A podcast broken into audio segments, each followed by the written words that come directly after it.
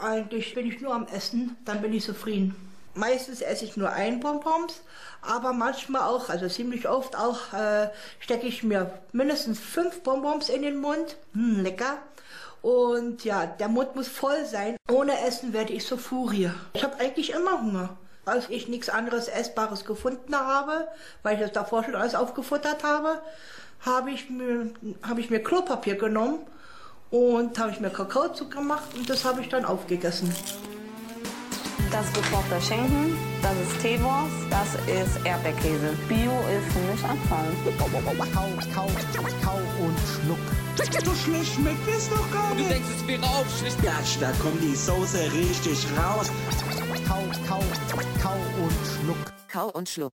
Einen wunderschönen guten Tag, liebe Zuhörer da draußen bei Kau und Schluck, der Koch- und Gastro-Podcast von meinem liebreizenden Kollegen Dennis Meyer. Sag mal Hallo. Hallo, hallo mir? Chris Nanu. Und mir genau, Chris Nanu. So sieht's nämlich aus. Ähm, schön, dass wir uns heute wieder hier versammelt haben. Ich versuche sehr förmlich zu sein, denn wir haben eine kleine Rezension bekommen bei iTunes. Die kann ich vielleicht direkt mal vorlesen. Ähm, kannst du vielleicht mal kurz erklären, um was für ein Thema es sich heute handelt, Dennis, ich, während ich diese schöne Rezension nochmal raussuche? Na klar, wir werden heute ein bisschen darüber reden, wie eigentlich diese Michelin-Sterne entstehen und was es damit auf sich hat. Ich glaube, sie entstehen ähm, erstmal bei einem Grafiker, äh, der muss die erstmal entwerfen und Genau, dann gehen die genau. quasi in die Pressung. Ne? Es ist ja immer so auf so, äh, das ist ja, was ist das für ein, d- das ist ja so Metallland immer, ne? Ja gut, die NASA hat es erfunden. Also die, die, NASA, ja, ja. Man fliegt mit den Raumschiffen hoch zu den Sternen Okay, und okay. dann werden die runtergeholt auf die Erde und dadurch sind die Michelin-Sterne entstanden. Ja. Ganz easy, aber da gehen wir nachher nochmal drauf ein. Also, Carsten E. schrieb. Interessanter Blick hinter die Kulissen der Gastronomie. Chris könnte sich etwas zurückhalten bei Fluchen und Aufstoßen, aber sonst sehr unterhaltsam. Kann man sich gut anhören. gut, ähm, hat er natürlich recht. Ähm, also erstmal danke, vielen Dank fürs Lob und ähm, ich hoffe natürlich, dass wir da ein bisschen gesitteter ähm, jetzt äh, mit, miteinander umgehen können, dass auch ähm, äh, Carsten sich das anhören kann. Die kleine Fotze. Wir würden, äh, da ma- machen wir jetzt einfach weiter mit. Ähm nee, natürlich nicht. Ich werde mich nicht zurückhalten beim Fluchen und Aufstoßen, weil Aufstoßen, wie kann ich denn Aufstoßen zurückhalten? Ich trinke halt gerne kohlensäurehaltige Getränke.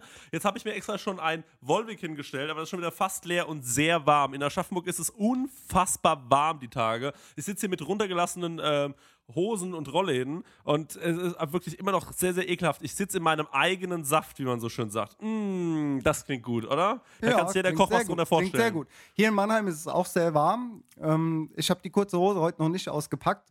Äh, ich bin auch nicht so der kurze Hosentyp, aber es ist sehr warm. Es hat äh, gestern geregnet und als du in Mannheim warst, vorgestern oder am Freitag warst du bei Mhm. uns, da war es auch äh, miserabel, das Wetter.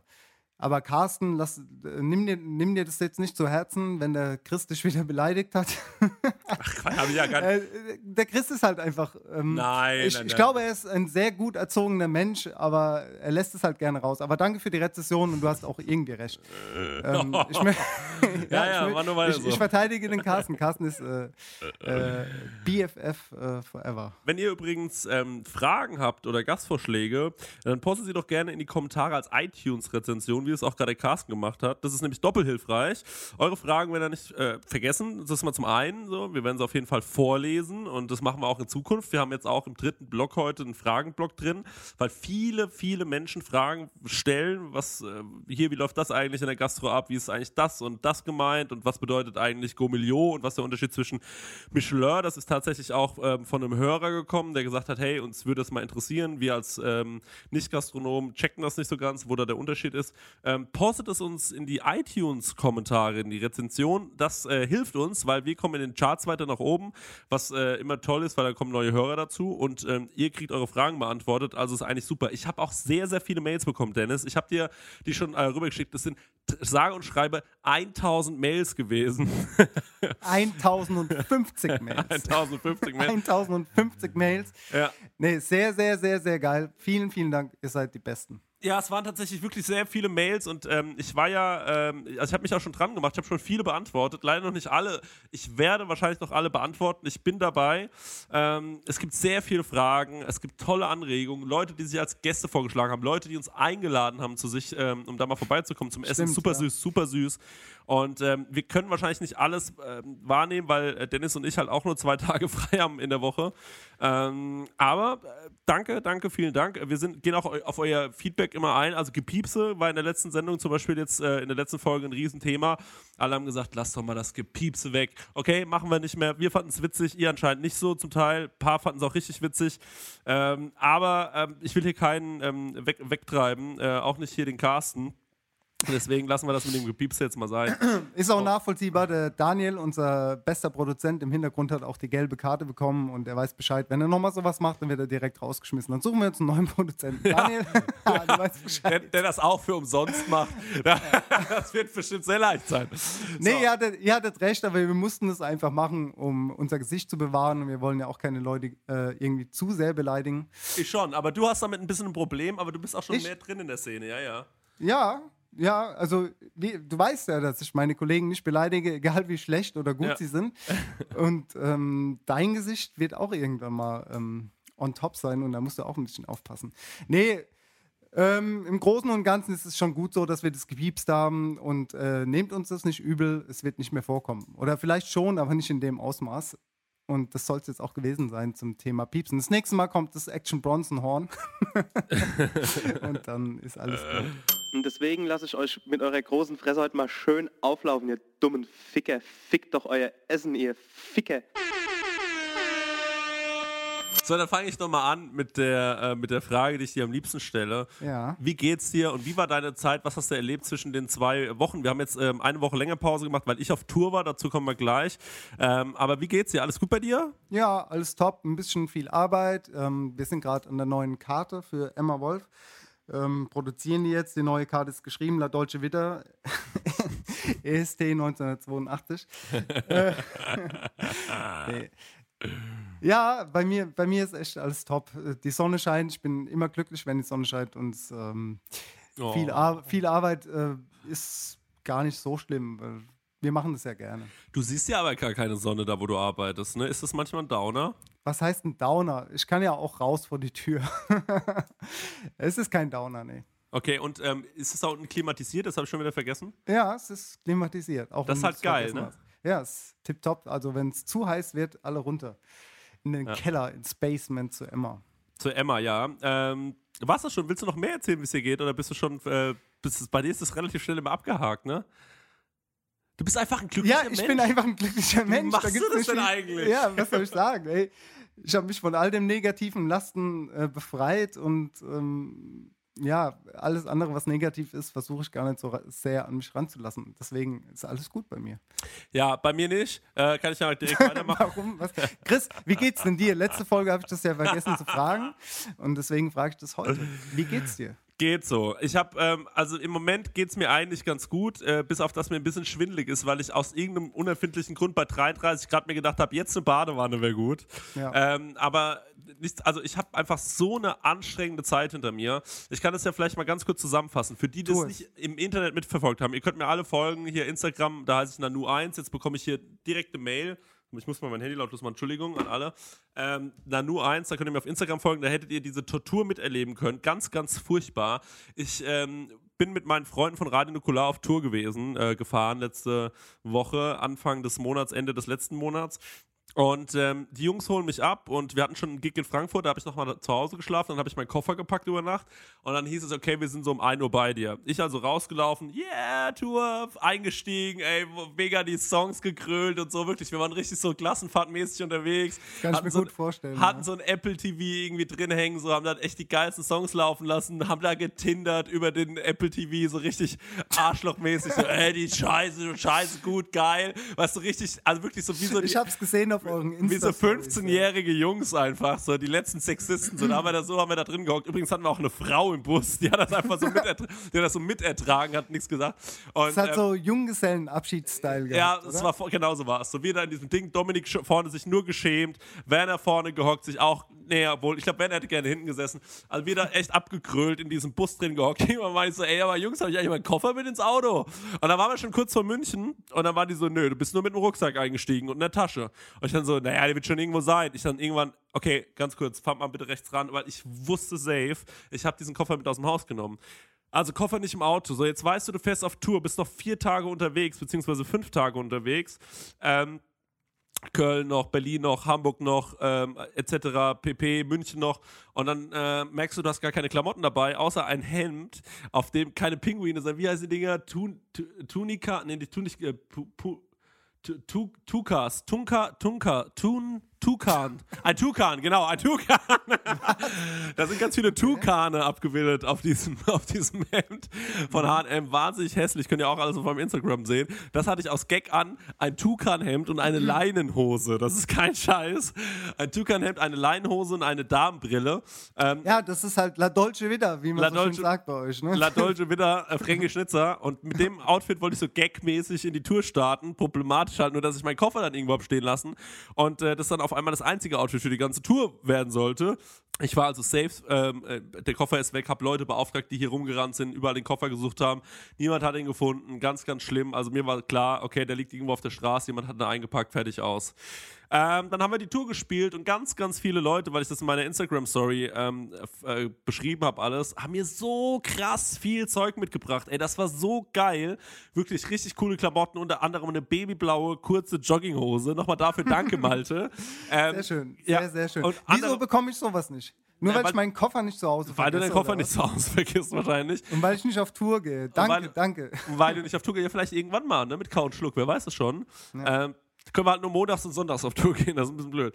Ähm, ja, und das Ding ist, ähm, also wirklich unfassbar viel geschenkt bekommen. Dann war ich noch mit Dominik Hammers, das ist jetzt zu nerdy, jetzt weiß keiner, worum es geht, mit einem Kumpel halt. Da sind wir dann nochmal irgendwie in so einen Laden reingelaufen, Urban Outfitters, mit dem im Urban Outfitters zu sein. Das war für mich auch eins der witzigsten Momente meines Lebens. Dann hat er mir noch eine lachsfarbene, weißt du, du hast keine Klamotten mehr und er, und er, und er denkt sich, ich kaufe ihm was, dass er auch was hat. Was kauft er mir? Eine lachsfarbene Krawatte. Dann denke ich mir, Dankeschön, das war wichtig, ähm, aber trotzdem äh, sehr schönes Ding. Ja, und dann bin ich nach Hause gekommen von der Tour. Übrigens auf der Tour so viele Hörer getroffen von Count Schluck, die mir alle gesagt haben, wie toll das ist. Mindestens am Tag 1000 Menschen, die auf mich zugekommen sind. Ich sage einfach immer 1000, wenn ich nicht mehr weiß, wie viele es sind. Vielleicht waren es auch mal nur 30. Ähm, aber alle haben sich sehr bei mir bedankt und ähm, ich soll dir liebe Grüße sagen und dass das alles sehr, sehr toll wäre und du bist ein guter, sagen alle. Der, der, der Sagen die, ja. Ganz Sagen die. liebe Grüße zurück. Ich, äh, freut mich sehr. Auch wenn ihr Chris Nanu-Fans seid und ich nicht am Merchandise-Stand war, aber ihr, ähm, ich liebe euch auch. Danke. Ja, und äh, die haben sich also so bei äh, mir bedankt dafür und das fand ich sehr, sehr schön, hat mich sehr motiviert weiterzumachen. Ich hatte so Bock, äh, direkt nach der Tour hätte ich schon wieder podcasten können, aber dann habe ich gesagt, ey, ähm, ich brauche jetzt mal kurz eine Woche, deswegen hat es ähm, äh, eine Woche keinen Podcast gegeben. Also drei Wochen im Prinzip war Pause Genau. jetzt, oder? Und, ja, ähm, drei Wochen, ja. jetzt sind wir ja wieder da. Und da bin ich nach Hause gekommen von der Tour und dann komme ich in meine Wohnung rein und was steht da? Der bescheuerte Koffer. Ich für 300 Euro neue, neue Klamotten gekauft. Jetzt kommt das Allerbeste. Auf Tour, noch sonntags, sonntags auf Tour noch mein iPhone einfach in meine Hand kaputt gegangen. Auf einmal wurde es mega heiß, iPhone kaputt. Jeder, der das kennt, weiß, ist ein richtiger Abfuck. Dann fährst du zum Apple Store, dann sagen dir, ja, hast keine Garantie mehr, musst du austauschen lassen für 350 Euro das alte iPhone. Das willst du natürlich auch nicht machen. Dann musst du dir ein neues holen. Das kostet ein Schweinegeld. Das ist alles scheiße, wirklich. Und da habe ich einfach, ich habe so viel Scheiße gehabt da die letzte Woche. Ich muss auch echt, ich muss auch echt mal aufhören, die ganze Zeit dieses Hugo und Aperol zu saufen. Ich werde immer fetter. Ich habe echt keinen Bock mehr. Das, wirklich, das geht so die, das geht so schief gerade alles. Ich hatte so einen guten Plan vor dem Sommer. Ich bin ins Fitnessstudio gegangen, Ja. hab, hab mir da alles da so zurechtgelegt, hab mir da schon so, hab mir schon geiles äh, Spray-Tan, ähm, so einen Termin beim Spray-Tanning gemacht und ähm, Waxing und was weiß ich alles. Und alles, das kann ich jetzt vergessen, weil ich muss leider noch einen Sommer zu Hause bleiben. Ich kann nicht raus ins Schwimmbad. Ich bin weiß und dick und es macht keinen Spaß, mir dabei zuzugucken, glaube ich, wie ich im Pool rumhüpfe. Ähm, und ich habe noch nicht diese Scham abgelegt, dass ich das trotzdem machen kann. So, so viel zu meiner Zeit gerade. Ich sitze gerade schwitzend in Aschaffenburg in meiner, äh, in meiner Wohnung, die viel zu beige ist übrigens. Du warst ja noch nie hier. Hier ist alles beige. Ich weiß auch nicht, was ich mir dabei gedacht habe, aber ich, äh, naja, egal. Egal, du. Ich ich will jetzt nicht nur, nur über mich abfacken, über mein Leben. Das interessiert auch keinen Schwanz hier. Die Leute wollen was Richtiges hören. Ähm, ja, egal, das habe ich zu sagen gehabt. So, das wollte ich jetzt mal kurz los. weil Ich wollte, ich, das ist auch eine Selbsthilfegruppe hier. Nee, das ist auch vollkommen in Ordnung. Ich meine, ich habe am Samstag auch mein iPhone verloren. Einfach mal 10 Meter fallen lassen von meinem Balkon. Nachdem wir bei Karotte und Kölsch eingeladen waren, nachdem die bei uns essen waren, haben die gesagt, hey Jungs, wollt ihr auf der Gästeliste? Wir sind jetzt hier gleich auflegen im Club. Und dann haben wir gesagt, okay, wir gehen mit. Die Emma Wolf Cooking Gang ist dabei. Und dann sind wir da in einen Club gesteppt und äh, an der DJ-Kapsel mit Backstage und eigener Toilette hier. Und das ist ja immer verheerend, wenn du irgendwie Getränke umsonst bekommst und du kannst da tanzen direkt beim DJ und alles ist gut. Also ich habe richtig gut gefeiert, oder beziehungsweise wir. Es war ein sehr, sehr schöner Abend. Wir waren dann morgens irgendwann um fünf, halb sechs, sechs zu Hause. Ich bin nochmal ähm, auf den Balkon einen rauchen gegangen und äh, wollte nochmal gucken, was bei Couchlook, Instagram und so los ist und lasse das Handy einfach fallen. Und ich habe so einen kleinen Schlitz am Balkon und, es, und mir fällt es aus der Hand und das Handy rutscht durch diesen Schlitz und es hat noch geregnet und ich sehe so in Zeitlupe runterfallen und es landet halt direkt auf dem Display und ich gehe zu meiner Freundin und sage, oh, okay, mir ist mein Handy gerade runtergefallen. Sie so, ja, dann geh mal runter und hol das Handy jetzt. Ich so, okay, ich gehe jetzt runter, runtergestapft. Ich war, ja, ich, wie gesagt, ich bin ein glücklicher Mensch, das macht mir dann auch nicht so viel aus, wenn, wenn mein Handy da mal runterfällt. Und dann gehe ich halt runter und ja, Gut, Display zerstört, Handy funktioniert noch, aber. Unfassbar. Ja, äh, zwei Typen einen Tag, iPhone zerstört und ich muss jetzt auch mal schauen, was ich mit dem Handy mache, ob ich mir ein neues kaufe oder ob ich einfach den Display reparieren lasse.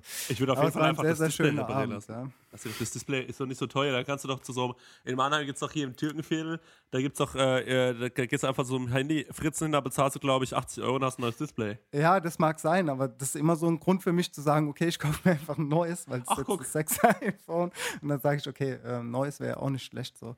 Weißt du, da kannst du dich selbst so cheaten, ganz bescheißen und sagen, ja, es ist am Arsch, da kaufst du dir ein neues Handy. Aber das soll jetzt auch nicht, nicht das Thema sein, wir reden hier viel zu viel über uns. Ja, es ja, geht, ja. Es geht ähm, immer noch um die Gastronomie, um Foodiegram und um Essen und deswegen sind wir hier. Ja, wie gesagt, unsere Themen sind äh, dieses Mal Restaurantbewertung oder wie bekomme ich einen Michelin-Stern, so gesehen. Ja? Ähm, wir klären euch da jetzt mal auf. Und der Chris, äh, der, der leitet das Ganze jetzt mal ein und dann steige ich wieder ein bei euch. Achso, ich leite jetzt ein. Du leitest jetzt ein, was es so bis, bisschen, was so Restaurantführer sind, was es gibt, und dann, dann steige ich mal ein. Dann steppe ich in die Cypher, wie man so schön sagt. Ich würde erstmal ganz gerne noch was anderes machen. Also, was es Cool. gibt, ich, ich kenne den Gaumillot, ich kenne äh, äh, Michelin. Ich glaube, das sind die wichtigsten. Dann gibt es natürlich auch noch sowas wie den Feinschmecker, oder? Das ist ja, äh, Ja, da, da, da gibt es ja genau, auch noch, es gibt ja ganz viele Listen. Und das ist halt das Ding, ähm, für viele ganz, ganz ähm, undurchsichtig. Man kapiert nicht, warum jetzt, ähm, warum hat er da jetzt drei äh, Mützen oder Hauben und da hat er aber einen Stern, aber gleichzeitig hat er auch, äh, ist er hier und, äh, also das ist sowas von undurchsichtig. Ich verstehe das auch, dass Leute das irritiert, also wirklich, wenn dann diese ganzen Plaketten vor Restaurants hängen. Und man sich denkt, hä, ja, was denn jetzt? Ähm, was ist denn das Relevanteste? Ich würde mal ganz gern von dir wissen, wollen wir mal eine Top 5 machen? Ähm, die relevantesten Dinge, die du glaubst, äh, die ein Restaurant an Zuwachs von Gästen äh, bescheren, weil ich glaube, dafür, darum geht es ja. Also man macht da ja mit, dass man einen Ster Stern bekommt, ist natürlich Prestige, klar. Du kannst dir ja dann, äh, du kannst dir dann äh, äh, auf deine Visitenkarte schreiben, Sternekoch so. Aber ähm, es geht natürlich auch vor allem darum, dass, äh, dass dein Restaurant natürlich äh, Zuwachs bekommt und dass du dann über längere Zeit mal ausgebucht bist oder dass du Anfragen bekommst, dass Leute extra zu dir reisen, etc. Also man sagt ja, drei Sterne zum Beispiel im Gu- Guide Michelin sind eine Reise wert. Also Ganz genau, ja. das ist ja das Ding. Und ähm, was glaubst du, ähm, jetzt, wenn wir mal sagen, Top, Top, lass mal eine Top 4 machen, wo du sagst, diese, wenn, wenn, wenn ein Koch dort drin stattfindet, ähm, dann bekommt er äh, Zuwachs. Top, Top 4. Wollen wir das mal machen? Beide gleichzeitig? Ich glaube, ich überrasche dich mit meiner 1. Können eine Top 3 machen, aber überrasch mich mit deiner 1, ja? Okay, Top 3, alles klar.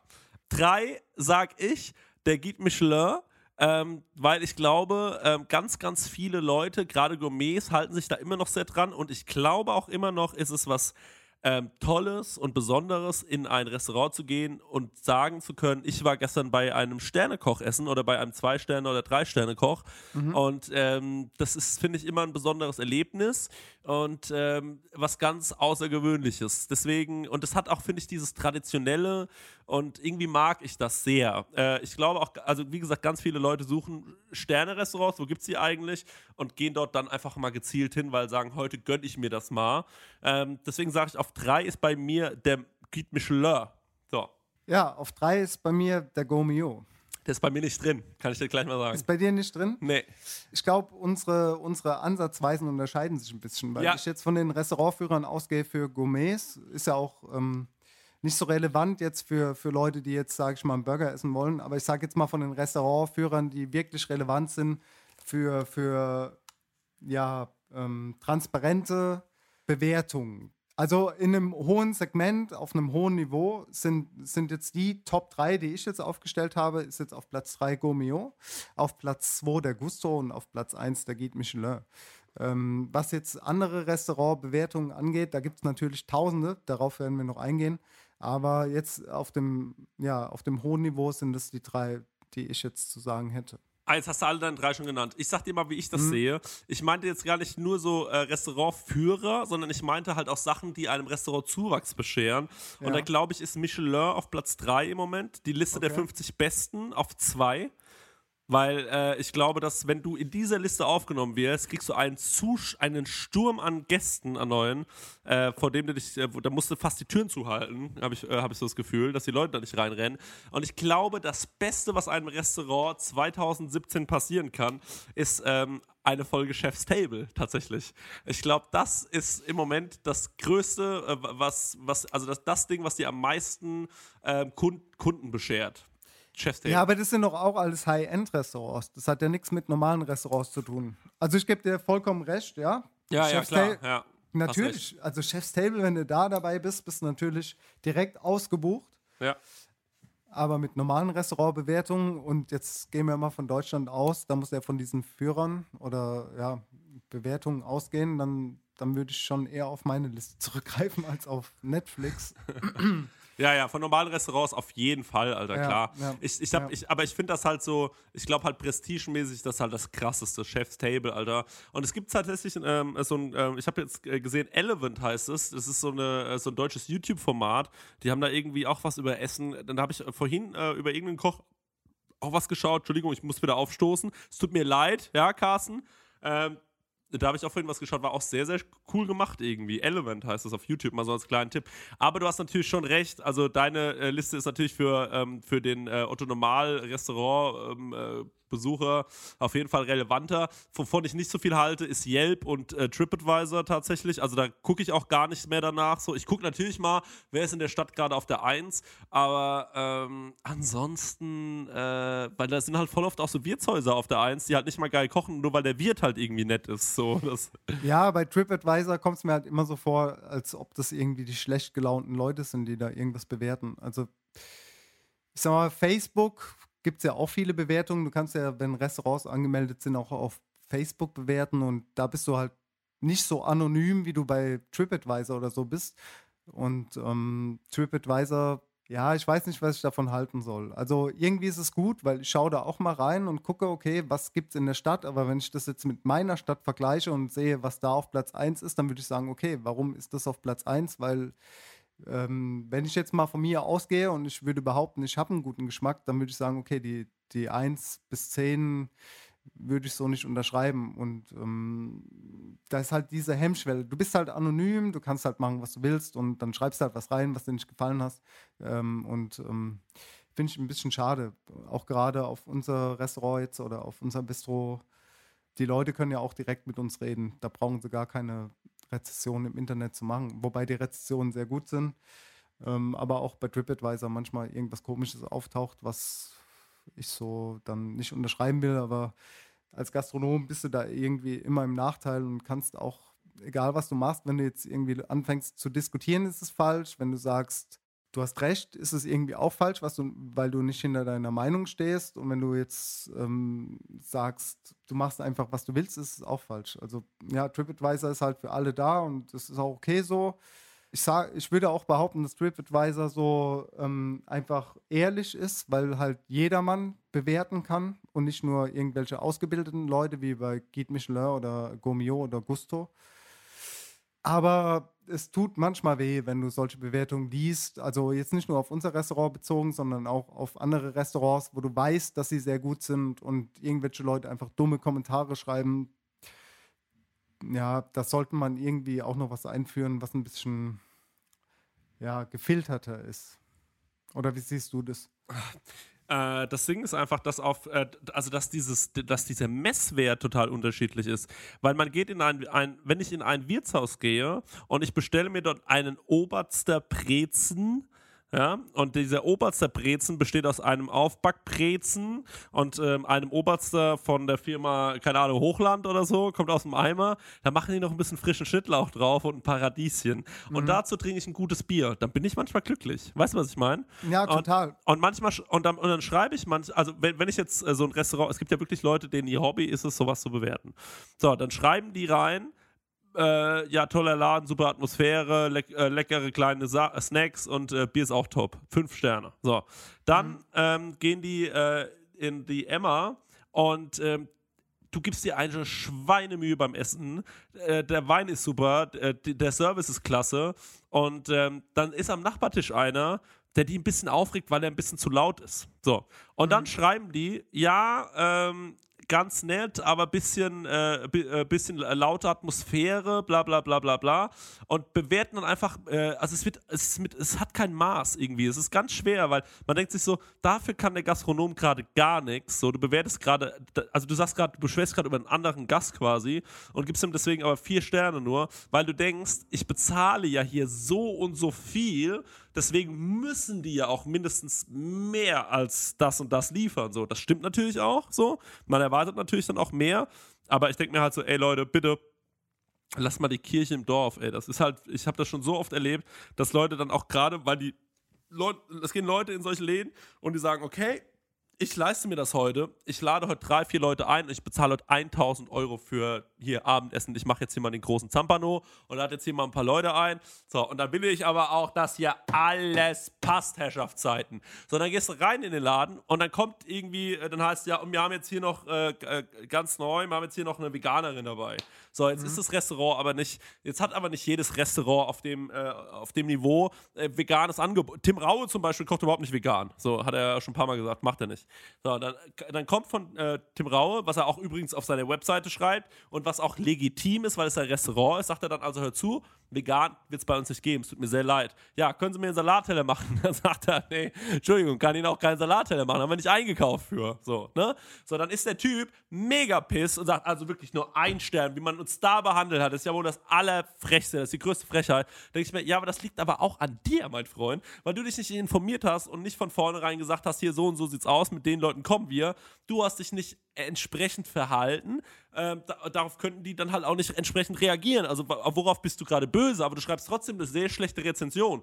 Und gerade bei Leuten, die so ein bisschen äh, sich als egozentrisch darstellen oder so ein bisschen, naja, mit ähm, großem äh, Selbstbewusstsein oder selbstdarstellerisch irgendwie in den Medien sind, was sie auch müssen, damit ihr Restaurant läuft. Also ich meine, das ist ja eine, das ist ja, ähm, ich meine, der äh, Tim Raue, äh, klar, stellt er sich so und so dar, aber ich meine, im Hintergrund ist halt eine Firma und das sind alles Leute, die wollen bezahlt werden und äh, die Familien von denen wollen was zu essen und dafür ist er halt natürlich dann zuständig, um das jetzt mal ähm, äh, darauf runterzubrechen. Und dann bewertet ihn aber einer schlecht, weil er denkt, ja, das ist ja voll der Spacko, Alter, da ist ja da im Fernsehen, da hält er sich für den King und dann komme ich da mit einer hin, dann kann er mir nicht mal was Veganes kochen. So, das ist, äh, und genau so sind Leute drauf. Und solche, und diese Ignoranz an Menschen, die regt mich wahnsinnig auf. Weil ich mir denke, ey, hör zu, ähm, wenn du ähm, in die Emma Wolf gehst, dann entscheidest du dich ja an dem Tag, ganz ehrlich, ich habe dein Menü nicht groß gelesen, bevor ich es bestellt habe. Ich war jetzt äh, vor kurzem wieder da und ich wusste einfach, es wird mir schmecken. So, es wird gut sein. Und ähm, wenn da jetzt irgendwas draufsteht, wo ich mir denke, oh, könnte ich mir jetzt überhaupt nicht vorstellen, würde ich es trotzdem bestellen, weil ich mir denke, zeig doch einfach mal, was du draus machst. Und wenn es mir am Ende nicht schmeckt, habe ich meistens das, äh, eher das Gefühl, ja, das war jetzt nicht meine Sache, aber ich hatte noch nie das Gefühl, das ist schlecht gemacht und deswegen hat es mir nicht geschmeckt. Das können auch ganz viele Leute nicht unterscheiden. So, und es gibt ganz viele so ähm, äh, kleine Dinge, wo ich finde, wo ein gewisser Intellekt auch dazu gehört, weil du kannst dich nicht einfach hinstellen und sagen, ja, das war scheiße. Nein, vielleicht war es einfach nicht dein Ding. So, weißt du, wie ich meine? Genau, man muss ja auch mal überlegen, was die Leute quasi dem Restaurant damit antun, wenn die jetzt öffentlich bei TripAdvisor oder Yelp oder wo auch immer schreiben, dass die meisten Menschen ja wirklich auf TripAdvisor oder so zurückgreifen. Und dann schreibst du eine scheiß Rezension und da steht halt drin, ja, es war ungemütlich, es hat mir nicht geschmeckt oder ja, keine Ahnung. Und dann darauf vertrauen die Leute ja, weil die kaufen sich ja in der Regel nicht diesen Guide Michelin oder den Gourmillot. Ich sag mal, der, der ähm, Otto Normalverbraucher kauft sich das nicht.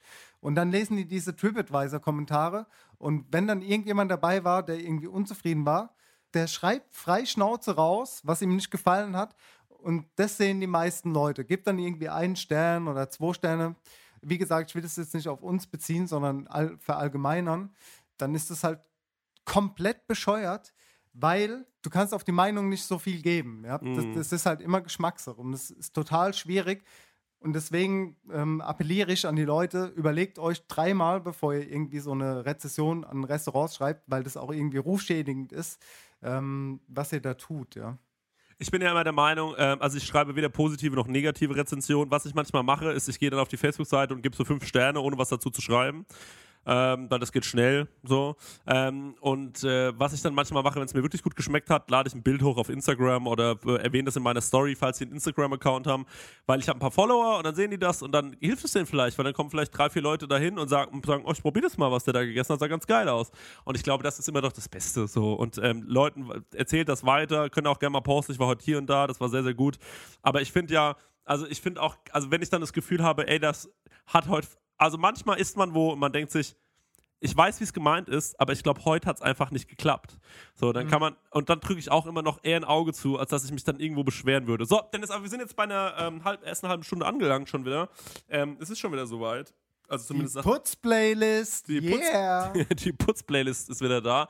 Ähm, und wir machen ähm, einen, kurzen, einen kurzen Cut und dann geht es hier gleich weiter mit, der zweiten, mit dem zweiten Block. Da erklären wir euch nochmal ganz genau, was der Guide Michelin ist, der Gourmillot ist, wo die Unterschiede liegen. Ich versuche ein bisschen den Gourmillot zu erklären. Dennis versucht ein bisschen den Guide Michelin zu erklären. Und ähm, in der dritten, also im dritten Block dann quasi, der dritten halben Stunde, äh, gehen wir noch ein bisschen auf viele Fragen ein, die uns gestellt worden sind ähm, und etc. pp. Wir haben einiges vorbereitet heute, eine pickepackevolle Sendung. Manchmal weiß ich gar nicht, wohin mit dem ganzen Kram. Am Anfang habe ich mir gedacht, über was wollen wir denn eigentlich alles reden? Und ich habe das Gefühl, wir kommen nicht mal ansatzweise hinterher. Also Wir kommen nicht hinterher, ne? Ist schwierig. Aber ist okay. Dann fange ich mal an mit der Putz-Playlist. Bist du bereit, ja? Ich bin bereit, ich schreibe mit. Alles klar. Du schreibst mit für Spotify, weil da ist nämlich unsere Putz-Playlist auch ähm, zu hören. Wenn ihr das mal hören wollt, liebe Freundinnen und Freunde, auf Spotify unter Countschluck findet ihr uns und da gibt es die Putz-Playlist. Ich fange an mit Kölsch und Opa. Kölsch mit Opa. Das war der Dude, mit dem du äh, dir einen reingezockt hast, ne? Genau, der war bei uns Essen mit Karotte und da haben wir gefeiert und äh, sensationeller Typ. Der hat außerdem, äh, ist ein äh, populärer, populärer, ist auch ein geiles Wort, populär, äh, ein sehr bekannter DJ scheinbar, Elektro. Und der hat bei Masterchefs Dänemark mitgemacht und hat das gewonnen. Also Wow. auch ein Hobbykoch. Und äh, er weiß, von was er redet. Nice. Er war auch schon ein paar Mal in Noma und in den besten Restaurants der Welt essen. Sehr, sehr sympathischer Mensch. Und ähm, wie gesagt, hört euch das an. Es ist sehr schön. Kölsch und Oper. Sehr gut, dann mache ich weiter mit einem äh, wirklich alten Putzsong, äh, den ich ständig höre beim Putzen, ähm, seit Jahren schon. Und ich habe mir gedacht, jetzt neulich wieder, ey, den nimmst du einfach mal mit rein, passt immer. Und zwar von Metronomy, The Look. Mache ich sehr gerne. Ähm, könnt ihr mal reinhören. Ähm, alles in unserer Putzplaylist zu finden und wir sind gleich wieder da. Ciao, ciao. Shalom. So, ihr Hippies. Jetzt gibt's was Süßes und Schlabbern. Ihr habt euer Stöpsel. Na, und schmeckt's euch, ja? Jetzt sag mal, kann man vielleicht schon mal die scheiß Disco-Musik ausmachen? Scheiß Disco-Musik, hast doch keine Ahnung von Musik. Ach, Kenn dich nicht hey, der Kartoffelsalat schmeckt total scheiße. Scheiße schmeckt er. Geh rüber ins Reformhaus, Heino. doch mal die Ach, komm, an Die ist hier. gut, Strohkopf. Halt's Maul. Ess, halt's Maul. So, die Kerze die Kerze bleibt an, mein kleines Schweinchen. Ist das klar, ja? Aber wie redest du mit meiner Tochter? Sorg lieber dafür, dass die Gläser sauber Die sind. Gläser sind sauber. Für dich reicht's, ja? Und Ihren Koch können Sie mal ausrichten, dass er bitte nächstes Mal frisches Fleisch benutzt, weil man hat ja Angst, dass man hier eine Leichenvergiftung bekommt. Du machst die Kerze nicht aus, sonst batsch ich dir eine Schweinchen. Ist das klar, ja? Fall ja Ach, du frustrierte Ziege, setz dich hin, halt's Maul. Reden Sie. Hey, nichts mehr saufen, oder was? Was ist los, Fettgruppe? Hörst du auf, du Drecksack, aber du spielst, du spielst. Willkommen zurück, liebste Freundinnen und Freunde, bei eurem Lieblingspodcast Kau und Schluck. Es geht weiter mit dem Thema, wie bekommt man einen Michelin-Stern? Ähm, da ich die Erfahrung ja schon hatte und 2014 einen Michelin-Stern bekommen habe, kann ich euch ein bisschen was dazu erzählen. Ähm, die Frage ist ja auch, was passiert, wenn der Koch das Restaurant verlässt, in dem er den Michelin-Stern erkocht hat? Also, ich kann euch das beantworten. Ich habe den Stern 2014 erkocht, bin 2015 aus dem Restaurant ausgeschieden, bin da gegangen und ähm, mache jetzt was Neues, wie ihr vielleicht schon mitbekommen habt. Und der Stern bleibt erhalten. Das heißt, solange die ähm, Inspektoren, so nennt man das bei Michelin, also der Guide Michelin, also der Reifenhersteller Michelin, hat ein Guide rausgebracht, ein Restaurant Guide, ähm, einen Führer, wo die Leute quasi ähm, nachschlagen können, in welche Restaurants man gehen kann. Ähm, der Führer, ähm, der Führer, das klingt so asozial. Das klingt komisch, ne? Also dieser, dieses Buch ähm, schreibt darüber, in welche Restaurants man gehen kann. Sie machen Empfehlungen und haben halt diese Liste, wo sie sagen, okay, das Restaurant hat da eins, zwei oder drei Sterne. Und ähm, wie gesagt, also wenn der, wenn der Koch das Restaurant verlässt, behält das Restaurant diesen Stern, solange wie sie die Qualität halten können. Die Inspektoren Aha. kommen wieder und testen auch den neuen Küchenchef. Und wenn der Küchenchef das Niveau halten kann von dem alten Küchenchef, dann bleibt der Stern erhalten oder bekommt mehr oder bekommt den Stern weggenommen. In meinem Fall war es so, ähm, der Stern wurde gehalten von meinem damaligen Sous-Chef und ähm, alles war gut. Es kann aber auch passieren, dass ähm, das Niveau nicht mehr gehalten wird und der Stern verloren geht. Ich in meinem Fall habe jetzt keinen Stern aktuell, weil ich in einem neuen Bistro-Restaurant angefangen habe. Und ähm, ja, wir sind auch schon getestet worden. Mal schauen, was passiert. Ähm, aber im Endeffekt behält der Koch diesen Stern nicht. Das heißt, das Restaurant behält diesen Stern. Es ist so, es gibt aktuell in Deutschland gibt es äh, 243 Ein-Sterne-Restaurants, 39 Zwei-Sterne-Restaurants und 10 Drei-Sterne-Restaurants. Was bedeutet das? Ein Stern bedeutet, es ist eine sehr gute Küche, welche die Beachtung des Lesers verdient, also des Lesers des Guide Michelin, das ist ein Buch, das ihr kaufen könnt. Zwei Sterne bedeuten eine hervorragende Küche, ähm, die einen Umweg verdient und drei Sterne bedeuten eine der besten Küchen uns eine Reise wert. Der Michelin, wie ich eben schon ähm, gesagt habe, ist ähm, ein Reifenhersteller und ich möchte jetzt nichts Falsches erzählen, aber ich meine gehört zu haben, dass es damals wirklich so war, dass sie das Buch, also äh, 1900 das erste Mal erschien. Wow. Ähm, ja, ist schon eine ganze Weile quasi ähm, ja, herausgebracht haben, um zu sagen, okay, ihr könnt mit unseren Reifen quasi, es klingt ein bisschen doof, aber die Reifen nutzen sich ja ab und dann, dann fährst du halt in irgendein anderes Land und da und da kannst du essen. Ja, so gesehen haben die das so rausgebracht, dass du halt irgendwelche äh, Strecken auf der Autobahn fährst und da und da in einem anderen Land essen gehst. Ähm, mittlerweile geht es halt wirklich nur um gute Küche im Michelin. Es, es, Mega. Es ist sehr spannend und diese Inspektoren kommen halt anonym. Das heißt, sie reservieren bei dir im Restaurant unter, meistens unter einem falschen Namen auf mehrere Personen. Bei mir war es so, dass ähm, sie sich bis jetzt in der Regel immer vorgestellt haben, nachdem sie gegessen haben. Also sie zücken ihre Kreditkarte und sagen, sie möchten den Küchenchef sprechen. Das heißt, ich habe schon zwei, drei Interviews mit diesen Herren geführt und es sind auch sehr, sehr nette Menschen. Und ähm, die befragen dich dann, ähm, wie alt bist du, wo kommst du her, was ist dein Ziel, wo hast du vorher gekocht.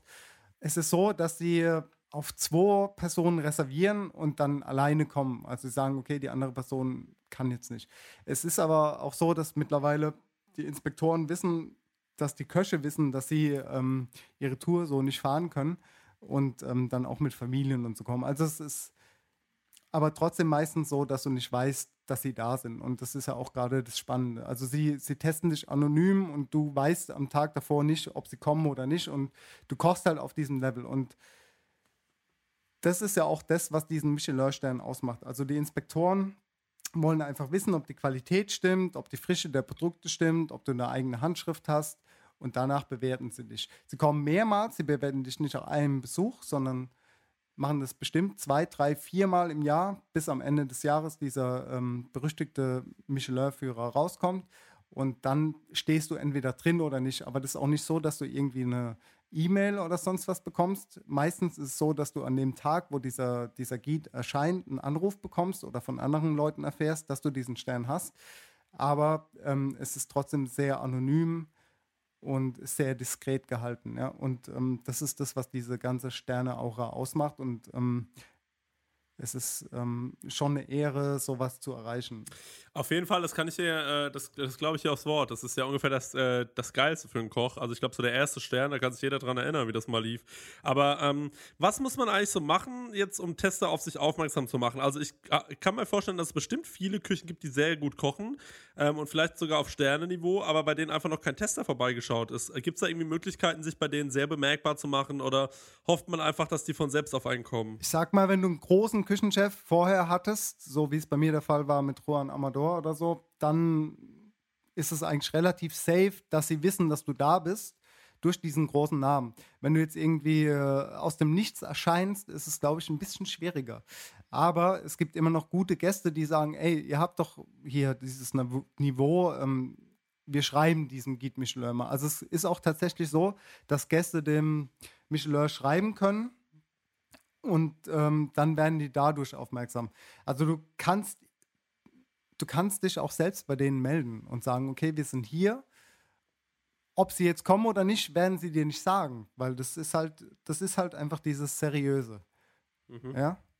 Und zahlen die dann ihr Essen? Ja, klar, die zahlen das. Okay, und ähm, also du sagst, man erkennt, man kann schon erkennen, wenn jemand an, anhand der Reservierung, ob das vielleicht ein Tester sein könnte oder ob das vielleicht wirklich nur jemand ist, dem jemand abgesagt hat. Äh, das kann ja auch dann sein, aber wenn dann so zwei Leute reserviert wurden, den Namen gab es noch nie im Reservierungsbuch und dann äh, kommt da jemand an und der ist dann und äh, er ist alleine und ähm, wie, wie ist das dann, wenn, wenn man sich dann mit, mit diesen Personen unterhält? So, die kommen dann rein, sagen, ja, so, so und so sieht's aus und dann führen die mit dir noch so ein kleines Interview mhm. und ähm, du sagst jetzt bei der Emma kam jetzt auch schon einer vorbei. Genau, ja. Und ähm, das wäre dann quasi, äh, also das könnte dann quasi sein, dass du vielleicht mit der Emma irgendwann äh, einen Stern erkochen könntest wieder. Theoretisch ja. Ich glaube es nicht, weil wir halt einfach wirklich anders sind. Du warst ja jetzt auch schon zweimal da mhm. und ich weiß nicht, ob das jetzt diesen Inspektoren so gut gefällt. Ich sag mal, das Essen ist auf dem Niveau, aber so die Atmosphäre nicht. Wobei es heißt, bei dem ersten Stern geht es wirklich nur ums Essen. Ähm, er hatte tatsächlich jetzt für zwei Personen reserviert und war dann alleine da, war mittags, was ich jetzt auch schon öfters mitbekommen habe, wenn das Restaurant mittags offen hat, dass sie mittags äh, vorbeikommen und meistens am ersten Tag, nachdem die Schließtage waren, sprich äh, in der Gastronomie ist es mei meistens so, dass äh, montags, sonntags geschlossen ist und dienstags der erste Tag ist, dass sie Dienstag mittags vorbeikommen. Man weiß ja nie. Er war da, hat gegessen, hat à la carte bestellt und nach dem Essen hat er gesagt, er möchte gerne mit dem Küchenchef sprechen in dem Fall war das ähm, ich. Und dann hast du da ja, wirklich ein kleines Interview. Es sind sehr nette Menschen. Also ich bis jetzt wirklich immer super, super coole Erfahrungen mit denen gemacht. Du kannst die halt auch alles fragen, was du willst. Sie werden sich nicht dazu äußern, wie es ihnen geschmeckt hat. Ja, was heißt, wie es ihnen geschmeckt hat? Sie sagen schon, da hatte ich das Glück, dass sie immer gesagt haben, es war, war sehr gut.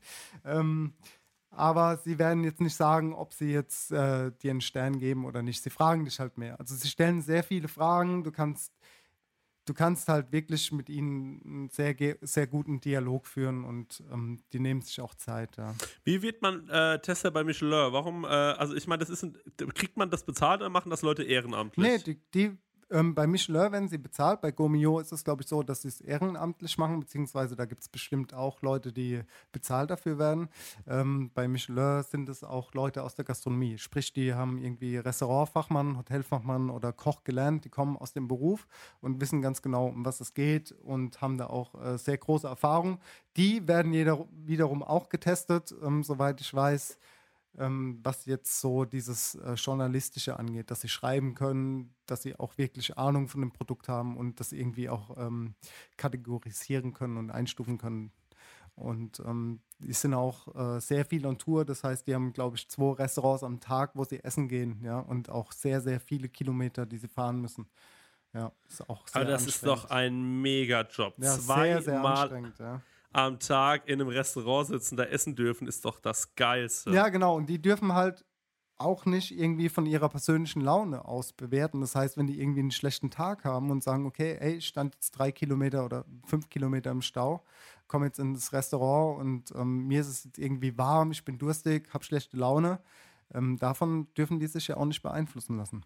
Und äh, das macht, glaube ich, dieses seriöse Testen aus bei Michelin, dass sie halt sagen, okay, ich ähm, ja, ich äh, sehe mal davon ab, was jetzt irgendwie mein persönliches Befinden ist, sondern ich ähm, bewerte jetzt einfach nur wirklich die Qualität des Essens. Ja? Okay. Ey, es ist doch, also ich glaube, einen Stern zu gewinnen ist großartig, aber den dann wieder zu verlieren ist, glaube ich, ganz schlimm, oder? Also gerade wenn du jetzt in einem Restaurant anfängst, also angenommen in dem Restaurant, wo du damals den Stern gekocht hättest, hast, hättest du dann auch den Stern verloren. Ich glaube, das ist das Schlimmste dann. Oder? Das ist noch schlimmer als die Freude über einen gewonnenen Stern. Total. Aber das ist ja auch gerade dieses Schwierige, dieser Druck, den du hast. Wenn du diesen Stern hast, dann weißt du genau, okay, die waren da, die haben mich auf den Schirm. Jetzt geht es darum, ich behalte diesen Stern oder ich gehe weiter nach vorne und mein Ziel sind zwei oder drei Sterne. Und wenn du ihn verlierst, ist halt, ja, ähm, Tabula rasa. Ist halt schon scheiße, glaube ich, für einen Koch, ja. Fallen, fallen dann auch viele Gäste weg wahrscheinlich. Genauso wie. Kommen viele dazu. Was sagst du eigentlich? Komm, also jetzt mit, äh, mit diesen ganzen Testern, wenn du irgendwo erscheinst, was ist dir aufgefallen an Gästezuwachs? Wie sieht es so aus? Mm, du bist auf dem Schirm, aber ich glaube, es ist wichtiger, wirklich einfach konstant gut zu kochen. Ja?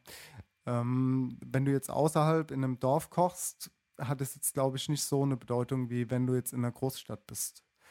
Ähm, wir, haben, wir haben schon guten Zuwachs bekommen, ja, klar es ist wichtig, aber wichtiger ist dennoch, dass du halt wirklich alle Gäste glücklich machst und nicht nur nach diesen äh, ja, ähm, Bewertungen kochst. Ja, klar. Ja, ja, okay, okay. Ja, nice. Das äh, klingt alles sehr interessant. Da könnte ich dir noch stundenlang bei zuhören, wie du so Geschichten erzählst, wo du über, ähm, über Michelin-Sterne, Erfahrungen und so weiter.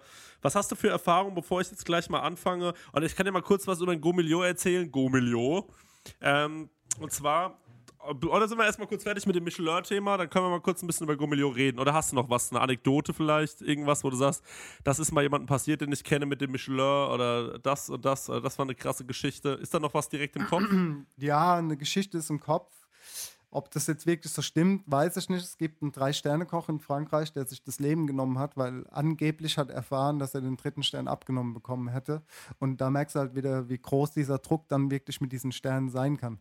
Ähm, Im Nachhinein kam eine Pressemitteilung, dass das so nicht stimmt, dass er depressiv war und das jetzt nicht an diesem Verlust von Sternen gelegen hätte. Und er hat diesen Stern auch behalten. Also von daher, aber das äh, beunruhigt einen dann schon immer, weil du halt wirklich merkst, wie viel ähm, Herzblut die Köche dann ähm, ja wirklich da reinstecken.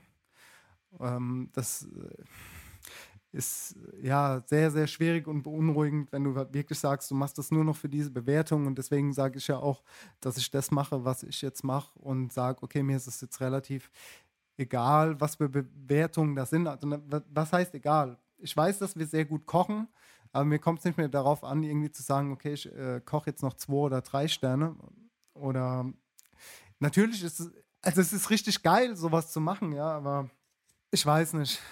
Ob's das ja, man muss sich da, glaube ich, ein bisschen von emanzipieren. Man muss dann sagen, okay, hör zu, wir machen unser Ding, womit wir glücklich sind. Und wenn ihr dann sagt, ey, ihr kriegt trotzdem einen Stern, mega.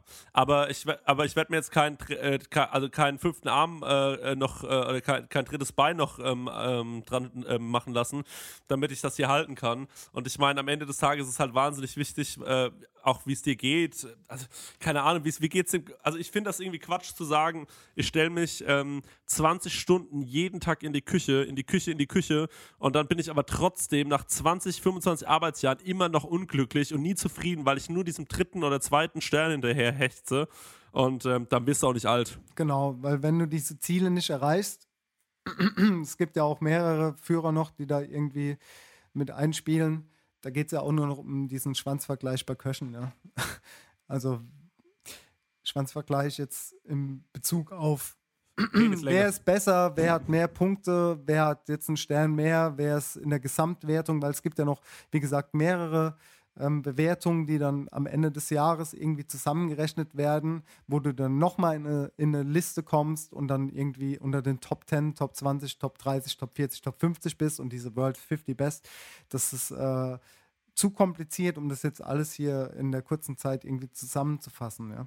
Aber ich glaube auch, dass halt wirklich bis auf die Fernsehköche jetzt der Otto-Normalverbraucher weiß halt nicht, okay, wer ist jetzt ein Sternekoch wenn er nicht im Fernsehen ist, weil selbst ich kenne nicht alle Sterneköche, die jetzt in Deutschland sind.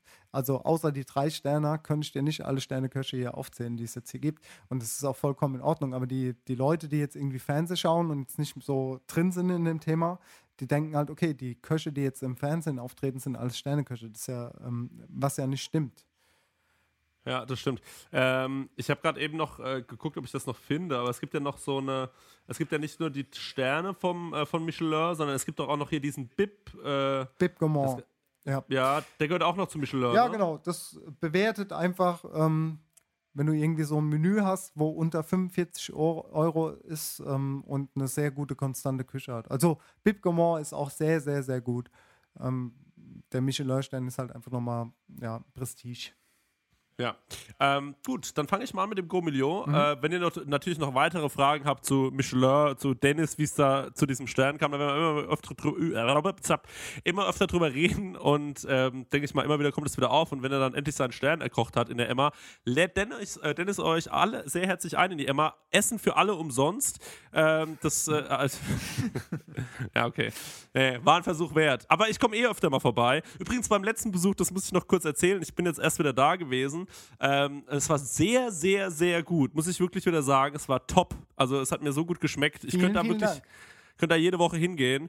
Und ähm, er macht halt immer so Späßchen, sag ich mal. Also, wenn ich, wenn ich da bin, das war beim letzten Mal, hat er schon irgendwie, weil ich erzählt habe, Dosenmandarinen, finde ich geil. Was hast du da nochmal genau gemacht? Ja, ich habe dir, das kann ich euch auch empfehlen, weil ihr immer wieder nach Rezepten fragt.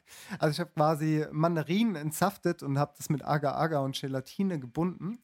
Habe die äh, Mandarine von ihrem Fruchtfleisch ähm, befreit und habe diesen Saft wieder in diese Mandarinenschale zurück, habe das tiefgefroren, habe das dann in so Schnitze geschnitten und da hatten die so quasi so eine Art Mandarinsorbet ähm, in, ja, in der Schale. Das habe ich gemacht, als ihr da wart. Okay, wie viel Mandarinensaft auf wie viel Gramm Agar-Agar?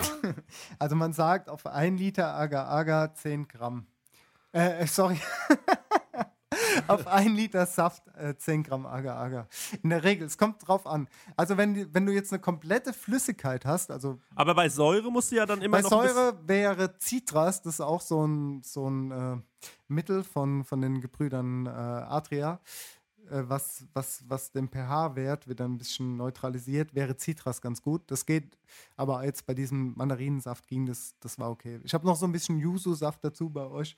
Ähm, eigentlich 10 Gramm Agar-Agar auf 1 Liter Flüssigkeit, wobei das ein bisschen zu wenig ist. Das heißt, wenn du eine, ja, wenn du ein Püree machst, wo schon ein bisschen Textur hat, dann kannst du 10 Gramm nehmen. Wenn es jetzt einfach nur Saft ist, solltest du eher 12 Gramm nehmen. 12 bis 13 Gramm. Nun ist es ja aber, jetzt ist die Frage, weil wenn du eine Mari Mandarine entsaftest Ja. und diese dann aufkochst, ja, Ja. Dann schmeckt's bitter wegen diesen scheiß Hautschnippel-Dingern. Mm, nö, weil du presst es ja wie so eine Zitrone oder eine Limette in so einer Fruchtpresse, in so einer Zitruspresse. Ah, also, also nicht entsaften, sondern in der Zitruspresse. Genau. Weil ich habe es nämlich mal entsaftet und es war bitter wie Scheiße. Ah, ja. und, und dann habe ich mir von, äh, wie heißt die Firma hier mit B, äh, wo es dieses äh, Fruchtpüree Püree gibt? Boah. Ja, genau. Von denen habe ich mir dann Mandarine bestellt Mhm. und habe damit dann äh, so Mandarinengel äh, gemacht. Ich wollte Mandarinengel machen und ähm, jetzt, ja genau, so habe ich das gemacht. Also, ähm, und dann hast du aber gesagt noch Gelatine. Also äh, 10 Gramm Agar-Agar und wie viel Gelatine hast du noch rein? Ein Blatt. Ein Blatt. Und warum machst du da jetzt nochmal Gelatine rein, wenn du schon Agar-Agar drin hast? nur zu, für mich, nur zu, für mich. Ja, die Gelatine ähm, bewegt von der Textur noch mal ein bisschen was Schmelzigeres. Das Agar-Agar ist sehr hart und die Gelatine hat so einen leichteren Schmelz. Deswegen Gelatine noch. Ja. Ja, das war wirklich, das war schweinecool, muss ich schon sagen. Das war richtig cool. Und dieses Mal äh, gab es von dir, ähm, also da habe ich wirklich sehr gelacht, weil wir haben ja in der letzten Folge habe ich ja diesen Rant gehabt über Huel oder Hühl oder was auch immer. Und dann gab es von dir, ähm, irgendwann kam mal deine, wie heißt du nochmal die nette Dame, die bei dir arbeitet im Service? Die Angela. vergesse es. Ja, genau, kam an den Tisch und meinte, so.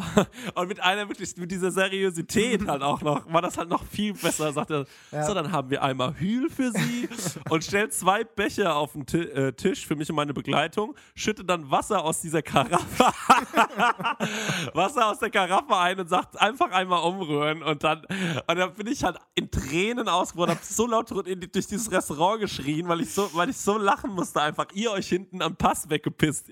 Also das war wirklich großartig. Ey, da habe ich so lachen müssen. Und dann wusste ich, ich werde das jetzt nicht trinken, weil wenn ich trinke, kommt sie wieder und sagt so, nee, nee, nee, nee, nicht trinken. Dann habe ich es dann, hab dann gelassen. Und irgendwann Ja, das dann sind so kleine Gimmicks, die ich gerne mal für Freunde einbaue. Das war ja auch das letzte Mal, wie gesagt, schon so. Ähm, dieses Mal war es die Idee vom Rocco, ist ein ähm, Mitarbeiter von mir mit dem Jül. Der hat es auch gehört und der fand es äh, witzig und ich fand es auch sehr geil. Und dann haben wir euch den äh, Jül hingestellt. Ihr habt es natürlich nicht getrunken und dann gab es äh, schön eure fünf Gänge. Und dann nochmal am Ende gefrorene Erdbeeren, so wie du es liebst.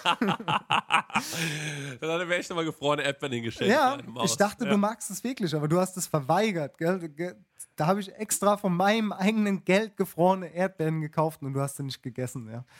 Ja, von ja hat er ja gefroren. Aber guck mal, das Ding ist, du musst die äh, gefrorenen Erdbeeren, die musst du auftauen lassen und dann daraus was produzieren. Und das schmeckt halt geil. Ach komm, fangen wir nicht wieder damit an. Das, ist, das geht ins Ufer los, wirklich. Ey. Er hat mir da einfach so gefrorene Erdbeeren auf den Tisch gestellt. Aber sah irgendwie cool aus, muss ich sagen. Also ich habe erst noch überlegt, vielleicht hat er da ja was reingemacht. Aber dann denke ich mir so, naja, komm. Hast so, du gedacht, ja, hast du gedacht. Also, ja. Nee, der, den Act wollte ich mir nicht für dich geben. Da wollte ich nicht meine Freizeit opfern. Da habe ich mir gedacht, geh ich lieber in die Mittagspause. Scheiß drauf. Holst du mal gefrorene Erdbeeren. So, jetzt sind wir schon wieder bei 22 Minuten. Jetzt muss ich aber Gas geben. Jetzt fangen wir mal schnell an mit dem Go Milio. Der Go Milio ist ein Restaurantführer. Äh, zwei Journalisten, der eine hieß Go, der andere Milio, ist kein Witz, ist wirklich so. Ähm, wurde 1969 äh, gegründet. Testet grob 1000 Restaurants und 340 Hotels im, äh, also pro Ausgabe. Ähm, seit 1993 gibt es dann auch noch einen Weinführer. Ähm, die äh, werden dann auch noch da getestet. Die Skala im Go Milio, also das Bewertungssystem geht, äh, geht nach Punkten. Und zwar gibt es von einem Punkt für wahrscheinlich ähm, grauenvoll bis 20 Punkte, was glaube ich in Deutschland noch niemand erreicht hat. Ich glaube, die Höchstbewertung ist, äh, was, was, weiß ich, so Sven äh, äh, Elberfeld, äh, nee, hier Tim Raue, glaube ich, neun- 19,5 Punkte oder so. Genau, Ich weiß, 19,5 ist das höchste in Deutschland. Ja. ja, es ist das höchste in Deutschland. Ich glaube, in äh, Frankreich gab es zwei, die mal die 20 geknackt haben, aber ansonsten ähm, wird es da auch wieder, wird's da auch schon wieder dünn. Ähm, 20 ist das höchste. Wie viel hat die Emma? 15. 15. Ähm, wählt den, äh, also wählt auch immer noch den Aufsteiger des Jahres, den gibt es auch noch. Und den Koch des Jahres ist, äh, glaube ich, letztes Jahr Peter Maria Schnur gewesen vom Falco in Leipzig. Genau. Und äh, ab einer gewissen Anzahl von Punkten vergibt der Gomilio dann auch Mützen, die man, glaube ich, so ähnlich mit Sternen dann äh, gleichsetzen kann, oder? Ja, das sind Hauben, ja. Ich war, Auch, Hauben. mal, ich war auch mal als ähm, junges Talent mit Zukunft äh, erwähnt, als ich noch die 16 Punkte in einem anderen Restaurant hatte. Da war ich auch direkt äh, gleich hier so, haben sie gesagt, hier, der Mann hat Zukunft. Ähm, das mal so nebenbei. Ja, ja, ist gut, ja, ist gut. Ja, ist geil, Alter. Das ist, ist wirklich verdammt nochmal. Dennis, Dennis, Dennis. War schon Ja, jetzt bin, ich, jetzt bin ich nicht mehr so jung und auch kein Newcomer mehr. Aber es hat mich schon damals sehr gefreut, da direkt im ersten Jahr mit 16 Punkten äh, aus dem Nichts quasi aufzutauchen und als junges Talent mit großer Zukunft irgendwie nochmal so ein eigenes Foto da drin und mit anderen ein, zwei Sterne Köchen da irgendwie ähm, erwähnt worden zu sein. Also von daher ist es schon ein sehr gutes Gefühl, wenn du irgendwie weißt, okay, ähm, die ganze Arbeit hat sich ausgezahlt. Wobei ich da jetzt auch nicht so viel drauf gebe, weil es gibt genug junge Köche und Köchinnen, die irgendwie das Talent haben und ich hatte einfach nur das Glück, zur richtigen Zeit am richtigen Ort zu sein. Ne? Ja, gut. Also ich glaube, da gehört noch ein bisschen mehr dazu. Du bist sehr bescheiden, das wissen wir. Aber ähm, ja, trotz alledem äh, wollte ich fragen, wie sieht es mit dem Gros Million mit dir aus? So, was, äh, was, hast du da schon Erfahrung gehabt? Was, Mhm. was war da so los? Immerhin hast du ja schon ein paar Punkte, also Ja, also ich habe schon Erfahrung damit. Also ich weiß, dass Gomio halt sehr, sehr ähm, kritisch ist und auch oft schlecht über Leute schreibt. Ich hatte bis jetzt immer das Glück, dass sie gut über mich geschrieben haben. Deswegen möchte ich jetzt auch nicht ähm, irgendwie zu weit ähm, ausholen. da kann ich dann gerne gleich was dazu Ja, sagen. kannst, kein du, kannst du gerne machen, aber es ist, ähm, ja, also bei uns waren sie halt am, am, also bei der Emma war es so, wir hatten einen Tag offen und am Mittagsservice, also am anderthalbsten Tag, waren sie halt da und haben uns gleich getestet. Also da hatten wir drei Wochen auf und ähm, haben dann die 15 Punkte bekommen, was halt äh, sehr geil ist. Ähm, Im anderen Restaurant, wo ich halt die 16 hatte, da war er halt am Anfang vom Jahr, das war ein anderer Restauranttester, Gomio-Tester. Da hat er ähm, ja am Anfang, von- also die erste Karte mit 16 Punkten bewertet, war dann aber auch nie wieder da. Das heißt, das war irgendwie, wir hatten dann noch äh, acht Monate gearbeitet ähm, und wurden trotzdem so bewertet nach der ersten Woche. Ja? Das heißt, ähm, ich würde mir da schon wünschen, dass die ein bisschen konstanter kommen. Ähm, ja, aber es ist halt schwierig. Die können nicht irgendwie fünf, sechs Mal da erscheinen. Ja, lieber Gomilio, wenn ihr da irgendwie ähm, äh, Personalengpässe habt oder so, ich würde mich ähm, bereit erklären. Gar kein Problem. Ich gehe für euch ein bisschen testen hier in der Rhein-Main-Region. Und ähm, ich würde es dann auch so machen, dass ich, dass ich den äh, vorher Bescheid sage und mir dann für ein kleines Handgeld den Leuten auch sehr gute Rezensionen schreibe. Also wenn ihr Köche seid da draußen, die geil Punkte wollen, mir einfach ein bisschen Kohle und Essen zuschieben. Äh, es ist eine Win-Win-Situation für alle. Gomilio hat immer getestete Restaurants und ich habe ein bisschen Kohle auf der Tasche. Aber ganz gut. genau so läuft es doch nicht. Das ist doch gut so. Weißt du, du kannst doch nicht die Leute bescheißen mit Geld.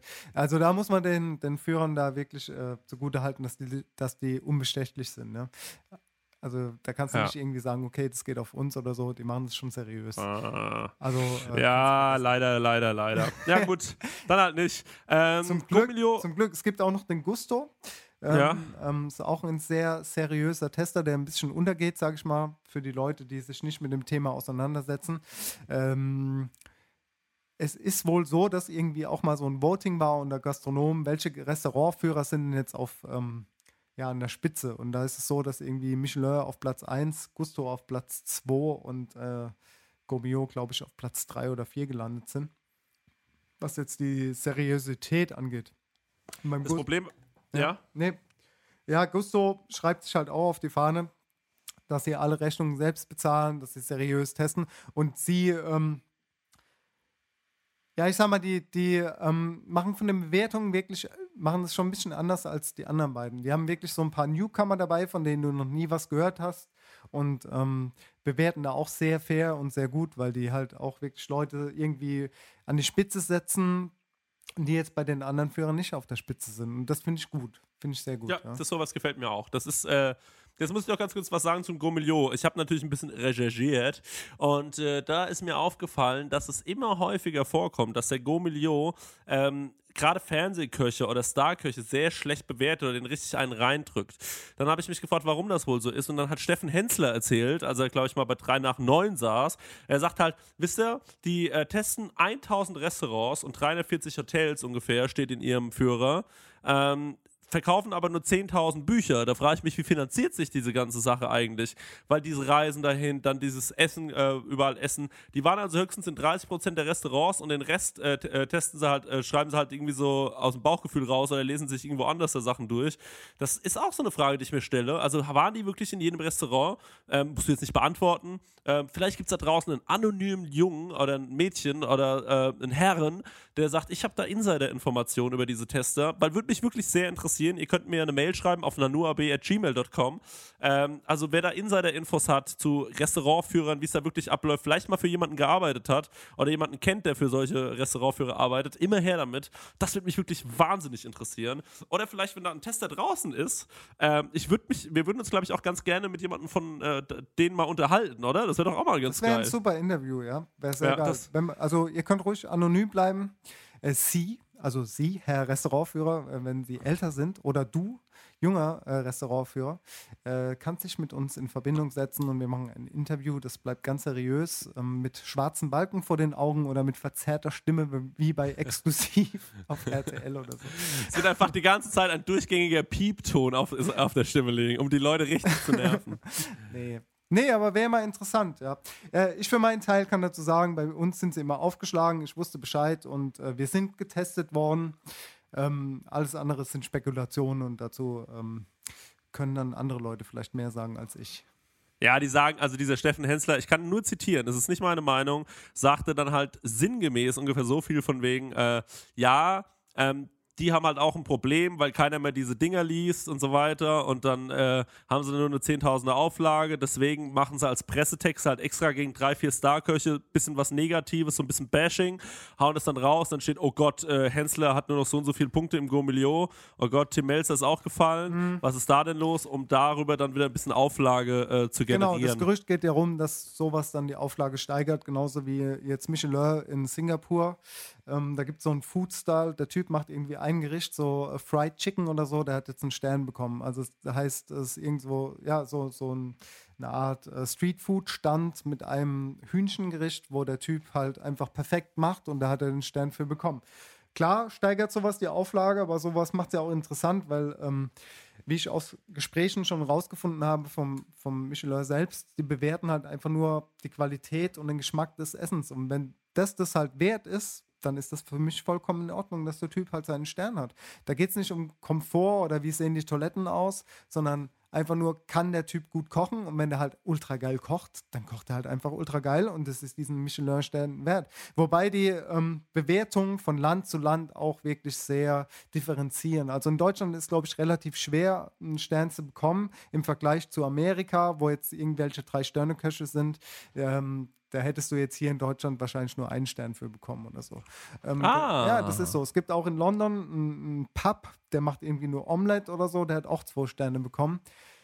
Ähm, da, da ist es wirklich äh, länderspezifisch ein bisschen unterschiedlich. Wir können jetzt nur von unserem Land ausgehen und ähm, da ist es halt so, wie es ist. Ja. Wiederum in asiatischen Ländern ist es wahnsinnig schwer, überhaupt einen Stern zu bekommen. Naja, gut, in Japan gibt es auch Drei-Sterne-Restaurants, die nur Sushi machen. Ah, okay. Oder Dim Sum oder so, ja. Wo du für, für einen Euro ein Dim Sum bekommst und ähm, da anstehen musst, die haben auch Sterne, ja. Schon ein bisschen strange. Naja. Ja, strange, aber irgendwie auch geil. Wenn, weil, wenn es heißt von denen ihrer Seite aus, es geht nur ums Essen, scheiß mal auf den Rest, bewerte einfach nur das Essen. Und wenn es das Essen wert ist, dann finde ich das vollkommen gerechtfertigt. Mhm.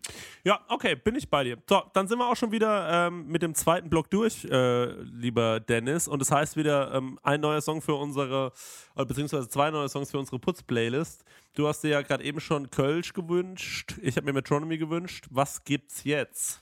Jetzt gibt's Artifacts und The Wrong Side of the Tracks. The, ich muss mir das mal Ist voll schön, wie man das jetzt hört, wie du es in die Tasten tippst. Äh, dann sage ich mal kurz was dazu. Artifacts sind äh, s- ähm, ja, ist Hip-Hop, ist Rap aus dem Boom Bap 90ern, aus dem Film Kids, falls es noch jemand kennt von euch. Und Artifacts, The Wrong Side of the Tracks, geht es um Graffiti, äh, was ja auch eine sehr große Leidenschaft von mir ist. Okay, cool. Also ähm, ich habe auch einen Song und zwar von Schniepo Schranke. Der Song heißt Pisse und es ist ein Trennungssong. Und äh, ja, mehr habe ich dazu eigentlich gar nicht zu sagen. Hört euch den mal an. Dann äh, bis gleich. Äh, machen wir weiter mit den Fragen dann Ganz gleich. Ne? genau, wir, se- wir hören uns gleich. Macht's gut. Ciao, ciao. Shalom. Ach, wie wär das Leben traurig, gäbe es keinen Zucker mehr. Kinder hätten keine Freude, keine Lust zum Spielen mehr. Zucker zaubert Energie, seht ihr? So gedeihen sie. Ach, wie wär das Leben hässlich, gäbe es keinen Zucker mehr. So ein hübsches junges Mädchen wäre dicklich, rund und schwer. Zucker zaubert. Ihre Linie bleibt so schlank wie eine Pinie. Das lässt sich beweisen. Zucker zaubert. Nehm deshalb mehr, mehr, mehr. So, da sind wir wieder, ihr Lieben. Ähm, back im Game oder so. Back und, in äh, Bitchness. Back in Bitchness. Und äh, ja, Dennis war kurz auf Toilettchen und ähm, hat äh, gerade mal noch ein paar Fragen hier rüber geschickt zu mir, die ihr gestellt habt. Und sieht's ähm, aus. wir knallen die jetzt einfach mal durch. Fragen beantworten. Immer geil, immer äh, interessant, was ihr euch so ausdenkt, die kleinen Freaks. Ähm, erste Frage. Wie geht man mit Kritik um, finde ich, haben wir vorhin schon ein bisschen beantwortet. Müssen wir eigentlich gar nicht mal so groß drauf eingehen. Erinnerst du dich vielleicht, als wir es von diesen, ja, was machen wir hier, wenn da einer das und das schreibt? Klar, also meine Meinung ist immer natürlich, Dankeschön, äh, immer aufnehmen, wenn es konstruktiv gemeint ist, äh, wenn es natürlich einfach nur Blödsinn ist, was man natürlich auch, also ordentlich Kritik ist immer super. Ähm, manchmal kriegt man Blödsinn um die Ohren, da denkt man sich, ja, Klar, So geht's kannst, mir. kannst du nichts gegen machen. Die Frage war auch bezogen darauf, ähm, was passiert, wenn du ein Ess Essen versalzen hast. Ist natürlich total dumm. Ähm, da musst du halt einfach dazu stehen und sagen, okay, ja, ich bin total verliebt ähm, und deswegen, wir kochen das gerne neu. Also du kannst, wenn du wirklich ein Gericht irgendwie äh, scheiße gekocht hast, da gibt es nichts zu diskutieren, da musst du dem Gast recht geben und dann wird es neu gekocht. Ja, da ja, gibt es nichts zu diskutieren. Wie oft hast du denn jemals ein Essen versalzen in letzter Zeit rausgegeben, wohlgemerkt? Man probiert ja Also immer noch mal. rausgegeben sowieso nicht, ein Essen versalzen. Also ich bin jetzt 1999, liebste Freundinnen und Freunde, habe ich meine Ausbildung begonnen. Und ich glaube, versalzen habe ich wirklich selten etwas. Und ähm, wenn ich etwas versalzen habe, dann war es im sogenannten Mise en place. Mise en place bedeutet so viel wie ähm, die Vorbereitung, die in der Küche ähm, passiert, wenn man produziert. Dann ähm, musst du es halt nochmal neu abschmecken, neu kochen. Aber jetzt, ähm, ja, also versalzene Gerichte habe ich noch nie rausgegeben. Was manchmal passiert ist, wenn du so ein äh, Wasser hast, wo du Sachen drin, ähm, äh, ja, wo du Sachen reinschmeißt, die rausholst und dann nochmal durch die Pfanne ziehst oder so, Mhm. Ähm, dass das sich ein bisschen einkocht äh, und dann äh, schmeckt das halt, äh, schmeckt das halt immer kräftiger und kräftiger. Also ich muss sagen, ich, ich würze auch wirklich ähm, hart an der Grenze, so äh, wirklich kurz vor versalzen, aber das ist halt auch mein Stil. Also Finde ich aber gut. Es ist auch, ja, es ist dann auch so gewollt, dass es wirklich intensiv ist. Ähm, dann hat es aber nichts damit zu tun, dass ich nicht aufgepasst habe, sondern weil das so ist, ähm, wie ich es möchte. Ich möchte, dass das wirklich sehr stark gewürzt ist, weil alles andere ist langweilig, meiner Meinung nach. Was hast du mir dann nochmal serviert? Was war das, ähm, wo ich gemeint habe, das hat geballert? Ähm, das war das Tataki. Das war richtig gut. Ja. Das hat so geknallt, ey. Ja. Das war geil. So, ähm, gut, dann ist es ja äh, beantwortet. Was ist unser Lieblingsessen? Das ist natürlich eine krasse Frage. Das ist eigentlich richtig schwierig, aber Ja. irgendwie ist es auch total einfach. Also bei mir ist es das Essen, was ich immer, worauf ich mich immer einigen kann, ist mein Lieblings. Aber gut, äh, sag du mal, was, was ist dein Lieblingsessen? Ähm, für mich ist wirklich die Zeit äh, prägend, wo ich ähm, in Spanien bzw. auf Mallorca gelebt habe.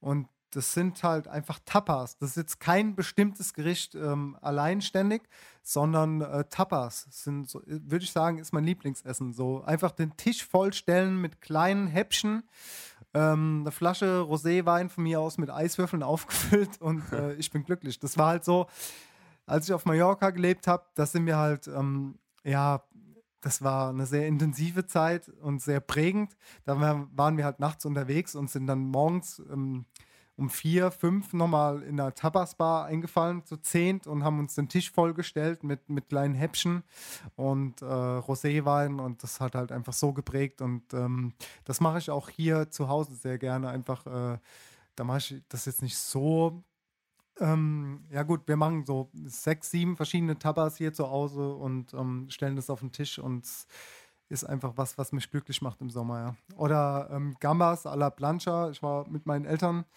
früher sehr oft auf Ibiza im Urlaub und ähm, ich war auch als Kind schon sehr experimentierfreudig und dann haben wir ähm, da halt einfach äh, Gambas bestellt vom Grill mit ein bisschen Aioli und Baguette und das ist ja, Meeresfrüchte ist einfach so ein Highlight für mich. Ich liebe Meeresfrüchte und Tapas. Mhm. Also bei mir ist mein absolutes Lieblingsessen aktuell, bestimmt seit äh, einem Jahr jetzt, ähm, tatsächlich auch, ich kann euch genau sagen, was das ist, ihr könnt das alle ähm, genauso machen wie ich. Ihr fahrt einfach nach Frankfurt auf die Bergerstraße, geht in einen Laden, der Berger Street Food heißt, bescheuerter Name, ich weiß, und dann bestellt ihr euch die Sushi-Platte für 35 Euro zu zweit, oder 40 Euro, ich weiß gar nicht. Diese Platte ist mein absolutes Lieblingsessen im Moment. Ähm, und was ich auch sehr, sehr gerne mag, ist eine richtig, richtig gute Pizza. Also ich, also bei Pizza, so aus einem, aus, aus einem geilen Ofen raus, mh, also da wirklich, also auf Pizza kann ich mich halt immer einigen, liebe ich einfach über alles, stehe ich komplett drauf. Pizza und Sushi, gute Sushi, gute Pizza, da kriegst du mich immer mit. Also da gar keine Probleme. Worauf ich überhaupt nicht so stehe, sind so Bratensachen oder so. Auch dieses, auch Pulled finde ich nicht so geil. Also so dieses ähm, so geschmortes finde ich eigentlich nur so, ja, brauche ich nicht so. Aber so Pizza und Sushi, mh, großartig. Ganz, ganz groß. Ja, Sushi finde ich auch sensationell. Liebe ich auch total. Richtig geil. Pizza ähm, steht bei mir ganz weit hinten in der Nahrungs, äh, Nahrungsliste. Und da würde ich auch mal zur schnellen Runde kommen, ähm, die sich da quasi ergibt ähm, aus der Wahl zwischen zwei Dingen, die du mir jetzt ganz schnell und spontan beantworten kannst, ja? Okay, Und nur dann- ich oder auch du? Du auch? Ja, ich auch, okay. Okay, gut. Die schnelle Runde bei Kau und Schluck. Ich fange mal an. Chris, Fisch oder Fleisch? Ah, Fleisch. Fisch. Döner oder Pizza? Pizza. Und dann würde ich tatsächlich auf den Döner tippen. Nein. Doch, doch. Das ist so ein Guilty Pleasure von mir. Äh, ich finde, gegen Döner gibt es eigentlich nichts zu sagen. Finde ich auch nicht. Aber Also, was also ja. Döner, wenn ich mir einen Döner hole, dann muss ich äh, ein bisschen umschwenken und ich hole mir dann eher einen Lammertschun oder einen Döner-Teller. Das ist wirklich äh, so ein äh, Guilty Pleasure von mir, dass ich das eigentlich ganz geil finde. Ich mache mir daheim noch so frischen Zitronensaft drauf und Sriracha-Soße und äh, dann bin ich glücklich. Ja? Aber gut, Pizza ist nicht so mein Ding. Okay, nächste Frage. Nächste Frage: Blumenkohl oder Brokkoli? Blumenkohl, auf jeden Fall. Da bin ich mir nicht so ganz sicher, aber ich glaube auch ähm, Blumenkohl, ja. Klar, Blumenkohl. Kaffee geil. oder Tee? Kaffee, ganz klar. Nee, Tee. Ah, das glaube Bist, ich. bist du ein Kaffeetyp oder was? ja, voll, Alter. Ja, brauchst du einen Kaffee zum Aufstehen? Das Ich Erste, was du trinkst, Kaffee und über den Tag verteilt Kaffee, ja? Äh, nee, ich brauche nicht über Tag, äh, Tag verteilt Kaffee. Im Moment, wenn es so warm ist, trinke ich morgens manchmal einen Kaffee, manchmal lasse ich ihn aber auch gerade weg und trinke dann so gegen 15, 16 Uhr noch einen Espresso Mhm. und ähm, dann lasse ich es auch gut sein mit Kaffee. In der kälteren Jahreszeit trinke ich wahnsinnig gerne, wahnsinnig viel Kaffee. Ich habe zu Hause leider nur so eine PET-Maschine, weil ich kann mir keinen Siebträger leisten, hätte aber sehr gerne so eine ECM-Siebträgermaschine für 1200 Euro, wenn mir da jemand vielleicht helfen kann. Kein Problem. Äh, nee, aber äh, ansonsten Kaffee, Alter. Kaffee ist für Okay. mich, boah, Hammer, Also- liebe ich. Ich trinke Kaffee ähm, nicht täglich. Ähm, äh, mein liebes Servicepersonal fragt mich dann immer so, magst du auch einen Kaffee oder Cappuccino? Und es kommt bei mir immer so auf die Tagesform drauf an. Und äh, ja, ab und zu trinke ich dann Cappuccino, aber ich brauche Kaffee nicht so sehr. Ist aber auch nicht so, dass ich jeden Tag Tee trinke, aber Tee ist dann schon eher was, was ich irgendwie, ja, finde ich irgendwie geiler als Kaffee. Kaffee macht mich immer so ein bisschen hibbelig, ja. Ich weiß auch nicht. Das ist so, Ja, okay, verstehe ich. Trink mal Espresso. Versuch's mal mit Espresso. ja, ich versuch's mal. Mit einem Ist ja nicht so, dass ich noch nie Espresso getrunken hätte, aber ist okay, ich versuch's mal. Danke für den Tipp, Chris. Das ist total lieb von dir. Nächste Frage ist Käse oder Wurst? Äh, auf jeden Fall Käse, Alter. Auf jeden Fall. Ja? Ja, natürlich. Das heißt auf, auf deinem Frühstücksbrötchen oder Brot Käse. Ja. Keine Wurst? Kaufe ich, kaufe ich, äh, kaufe ich tatsächlich kaum noch ein Wurst. Das äh, hat mit meiner Ex-Freundin zu tun, die Vegetarierin war, meiner Mutter, meiner Schwester, meinem Vater. Alle Menschen äh, in meinem äh, Umfeld sind Vegetarier. Mhm. Meine beste Freundin, äh, wirklich, der, Marek und Max äh, und du sind tatsächlich die einzigen Leute, die mir jetzt gerade spontan einfallen, die Fleisch überhaupt noch essen. Ähm, Ja, ja. Und dann kaufe ich halt einfach keine Wurst, äh, weil ich, also wenn ich mal Wurst essen möchte, dann mache ich das auf, dann, dann mache ich das irgendwie so auf dem Sprung irgendwo oder so, hol mir da irgendwo so ein belegtes Ding beim Bäcker, äh, was, was, was ich manchmal ganz gerne mag, ja. Aber ansonsten Käse, Käse, Käse, mag ich sehr gerne. Okay. Äh, du, ich muss sagen, ich esse zurzeit viel zu viel Fleisch. Ich hatte eine Phase, äh, wo ich noch in der Entwicklung war für, für unsere neuen Küchenkonzepte. Da habe ich ähm, ja auch sehr viel zu Hause gekocht. Da war ich im Büro und da habe ich auch ähm, sehr wenig Fleisch gegessen und mich sehr viel vegetarisch äh, ernährt, weil ich auch dieses ganze Fleischkonsum-Ding nicht so geil finde. Zurzeit esse ich viel zu viel Burger.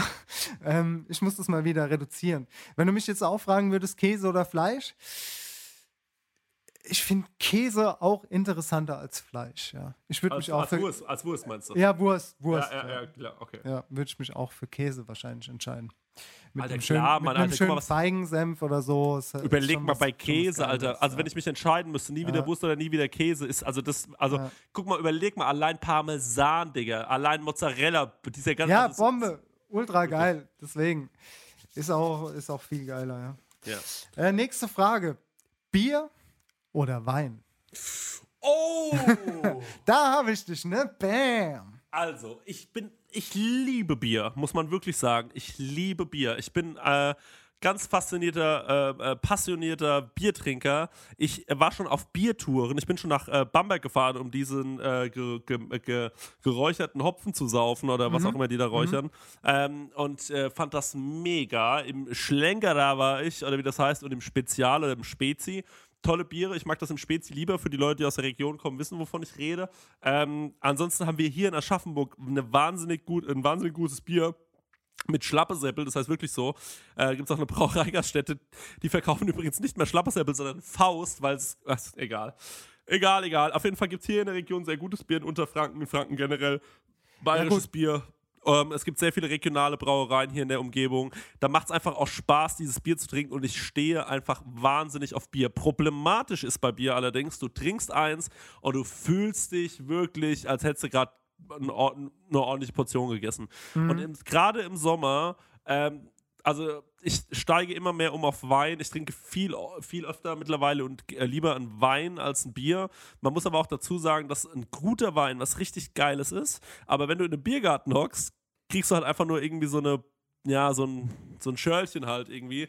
Und ähm, Auch eine Weinschorle ist manchmal geil. Also ich, Ich liebe Weinschorle. Ey, Ohne Scheiß. Ich habe ja, Weinschorle der- halt ich hab ja fünf Jahre in der Pfalz gewohnt und das ist ja das äh, Anbaugebiet in Deutschland Nummer eins für Wein. Und ich kannte das vorher auch nicht so wirklich, bis ich das erste Mal auf so einem Weinfest war und dann haben die gesagt, hier, trink doch mal eine Schorle. Ich so, was ist das? Ah ja gut, das ist äh, ein halber Liter und davon ist dann irgendwie, ähm, ja, das meiste vom Glas ist gefüllt mit Wein und der Rest ist Wasser. Und äh, seitdem liebe ich Weinschorle. Es ist ja auch beides. Also Wein und Bier ist ja deutschlandweit sehr äh, verbreitet. Und deswegen ist es ein sehr schwieriges Thema. Also was man lieber mag. Deswegen freut mich ja auch ähm, mal deine Antwort zu hören, was du lieber magst. Kannst du dich wirklich entscheiden? Ja? Äh, Oder ist es 50-50? Also ich muss natürlich noch sagen, ähm, noch zur Weinschorle ganz kurz, das hat mir meine Mutter schon in sehr jungen Jahren beigebracht. Hat gemeint, So, wenn ich mal, also, als du acht warst, Ja. deine Mutter, Aber- die nicht kochen kann. Das, ey, ich muss nochmal Grüße an deine Mutter raushauen. Die tut mir so leid für dein letztes Statement, aber wie geil sie dann hat, nicht kochen kann. Ja, ich habe also ich habe ja gesagt, ähm, äh, mein, ja, von wegen mit Liebe kochen. Meine Mutter hat auch immer mit Liebe gekocht, aber essen konnte man es trotzdem nicht. Und dann hat, dann hat das meine Schwester im Familienchat hat die das ge äh, gepostet und dann hat meine Genau. Mutter geschrieben, also mich kann er nicht meinen, ich habe nie mit Liebe gekocht. Das war, Das war so ein Selbstverteidigungsmodus. Ja. Meine Mutter hat mir schon in sehr jungen Jahren beigebracht, hat gemeint, also wenn du dich geil besaufen willst und auf einen guten Pegel kommen willst, aber trotzdem nicht abkacken, Weißweinschorle. Das ist Ja, wirklich genau. Das, wenn die, also die, die, die was können am Glas, die wissen, eine Weißweinschorle, damit kommt man gut durch den Tag. Aber Das die muss trocken sein. Also nicht halbtrocken, also keine süße Schorle, sondern, sondern eine trockene. Also diese Weinfeste sind ja hier wirklich in der Gegend sehr spektakulär. Und ich sag mal so, bei sechs Schorlen, dann fange ich an, langsam auszusteigen. Aber das ist auch mehr als genug. Ich sag mal, du kriegst aus einer äh, 1 Liter Flasche äh, Weißwein, kriegst du höchstens drei Schorlen raus. Dann weißt du auch, was du getrunken hast. Wenn du sechs Schorlen getrunken hast auf dem Weinfest, dann äh, steigst du langsam aus bei 30 Grad. trinkst aber halt auch einfach immer noch mal genug Wasser nebenbei, ne? Es ist halt gut. Ja, genau. Also Elektrolyte Ja. sind gut versorgt. So sieht's aus. Ähm, also ich muss mich festlegen, ich sag ähm, 55% Bier, 45% Wein. Ich kann mich nicht. Nee, ich, nee, sorry, ich kann mich nicht entscheiden. Es ist, Wein ist, ähm, ich finde, Wein ist so. Äh, das, das ist so eine Kunst und das ist so äh, handwerklich so krass und so unterschiedlich. Und bei Wein ist es auch so unterschiedlich, ähm, finde ich. Äh, ich habe schon Weine getrunken von einer Marke, ähm, äh, immer den gleichen Wein und der hat jeden Tag anders geschmeckt, fand ich so gefühlt, Mhm. äh, weil ich anders drauf war oder weil ich auch andere Sachen über den Tag verteilt gegessen habe. Und das ist schon interessant ähm, und das ist. Das ist eine Kunst. Also, ich kann mich nicht entscheiden. Ich trinke beides sehr, sehr gerne. Es ist, ähm, nee, ich kann mich da wirklich nicht festlegen. Es ist unentschieden. Nur 50-50. So. Okay, set, setz einen Haken hinter und äh, steig damit ein. Ich sag auch 50-50. Ja, ich, Ah. also Wein kommt man halt immer später dazu irgendwie. Also ich kenne halt viele Leute, die immer eine Weile gebraucht haben, bis sie gesagt haben, Wein, ja, finde ich jetzt auch ganz geil. Kaffee ist was ähnliches. Ähm, es, es gibt Sachen dazu braucht, aber da braucht man ein bisschen einfach, um da hinzukommen. Und ich glaube, bei mir ist jetzt halt gerade Weißwein mega das Thema.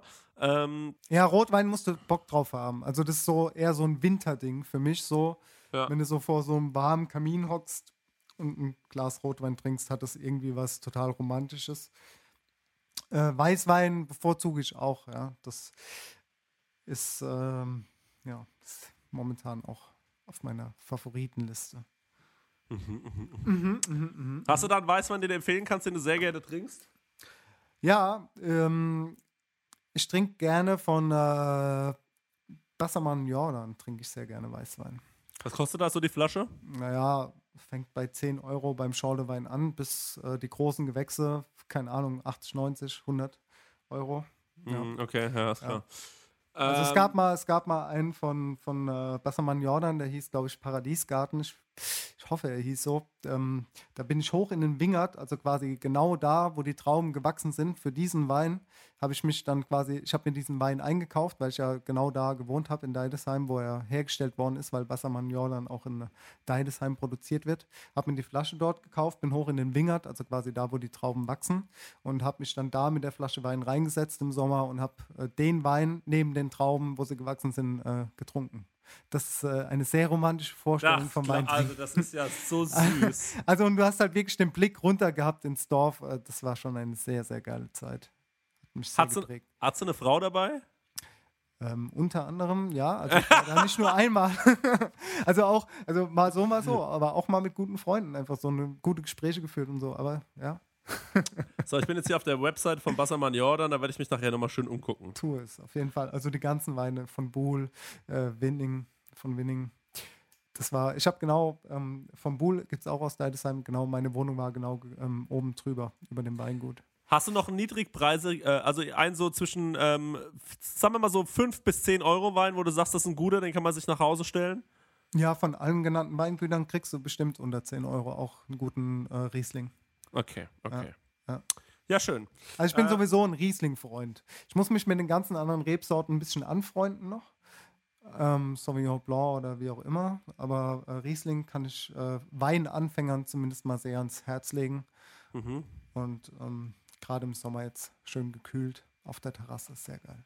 Also ich bin großer Fan von äh, Riesling ist ja, glaube ich, der, äh, die, also der, der Kennerwein, äh, höre ich ja immer. Also der Kennerwein ist ja der Riesling.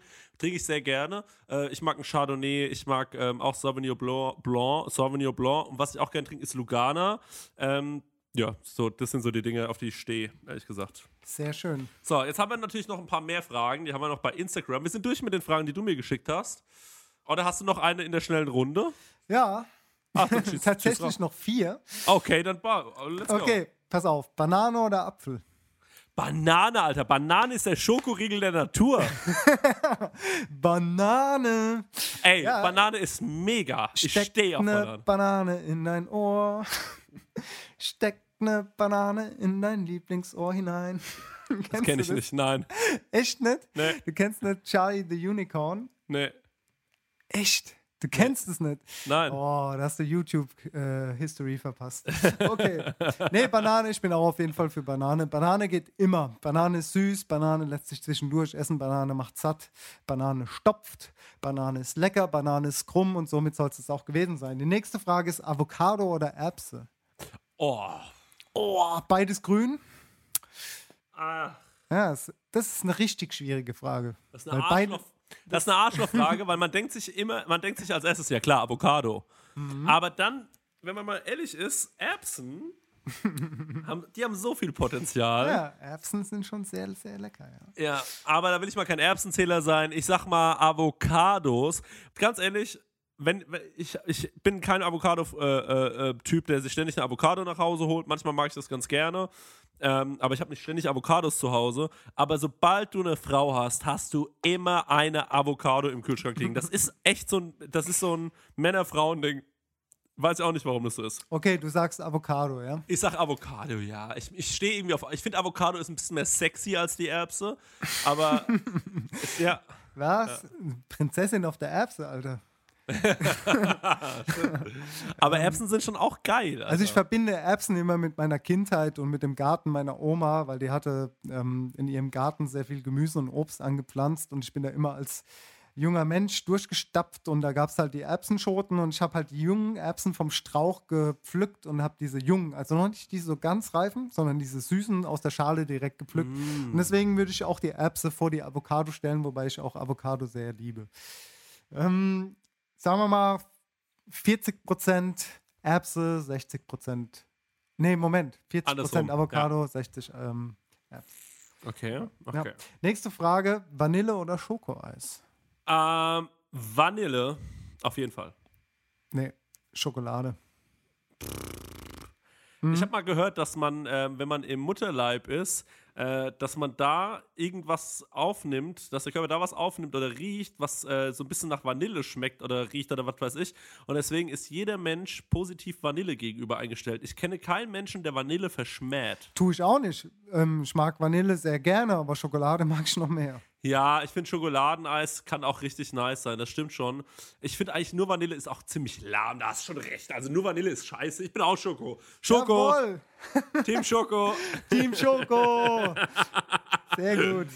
Ja. Team Schoko, unser neues Aber so ein Merchandise. frisches, aber so ein frisches Vanilla. Egal, egal. Gut, alles gut. Okay, die letzte und entscheidende Frage ist, wenn du Sättigungsbeilagen oder beziehungsweise gehen wir mal von einem Stück Fleisch aus, das du auf dem Teller hast, ja? So ein Mhm. schönes T-Bone Steak, Rumpsteak oder Filet, Salat oder Kartoffeln als Beilage im Sommer. Es ist richtig heiß draußen. Ja? Wir gehen von, von 30 Grad draußen aus. Du sitzt auf der Terrasse mit deinem schönen Hefeweizen, bestellst dir hier ein Rinderfilet. Was möchtest du lieber haben? Kartoffeln Äh, als Beilage oder Salat? Was ich dann ganz gerne esse, ist so ein Tagliata di Manzo. Also ich stehe schon darauf, wenn da so ein bisschen Salat dabei ist. Mhm. Ähm, Kartoffeln finde ich leider sehr, sehr oft sehr, sehr, also langweilig. Ähm, außer es sind halt echt so geile, so Runzelkartoffeln finde ich total nice. Oder halt, oder so richtig gute Rosmarinkartoffeln sind auch was Nices. Also kann man schon beim, auf dem, beim, beim, bei der Grill-Session sich mal reinfetzen. Aber im Grunde genommen echt eher lieber Salat. Also das mag ich schon lieber dann. Ja, doch Salat, auf jeden Fall. Top. Bin ich vollkommen dabei. Hast du nicht noch irgendeine Frage mit Schinken? Oder war das Käse oder Schinken? Nee. Sala Salami oder Schinken? Ja? Ach so, äh, ja, aber da ist die Antwort ja wohl klar, Die- oder? Wollen wir es mal bei drei gleichzeitig sagen? Ernsthaft jetzt? Ja. Okay, ja. Eins, zwei, Schinken. Toll. Ja, es kommt immer drauf an, was für ein Schinken, ne? Das war ja gerade wie bei Darkwing Duck. Eins, zwei, Risiko. Genau. Eins, zwei, Schinken. Ein, zwei Schinken. Also wenn es jetzt irgendwie so ein trockengereifter ist, so Serrano oder was auch immer, dann definitiv, definitiv äh, Schinken.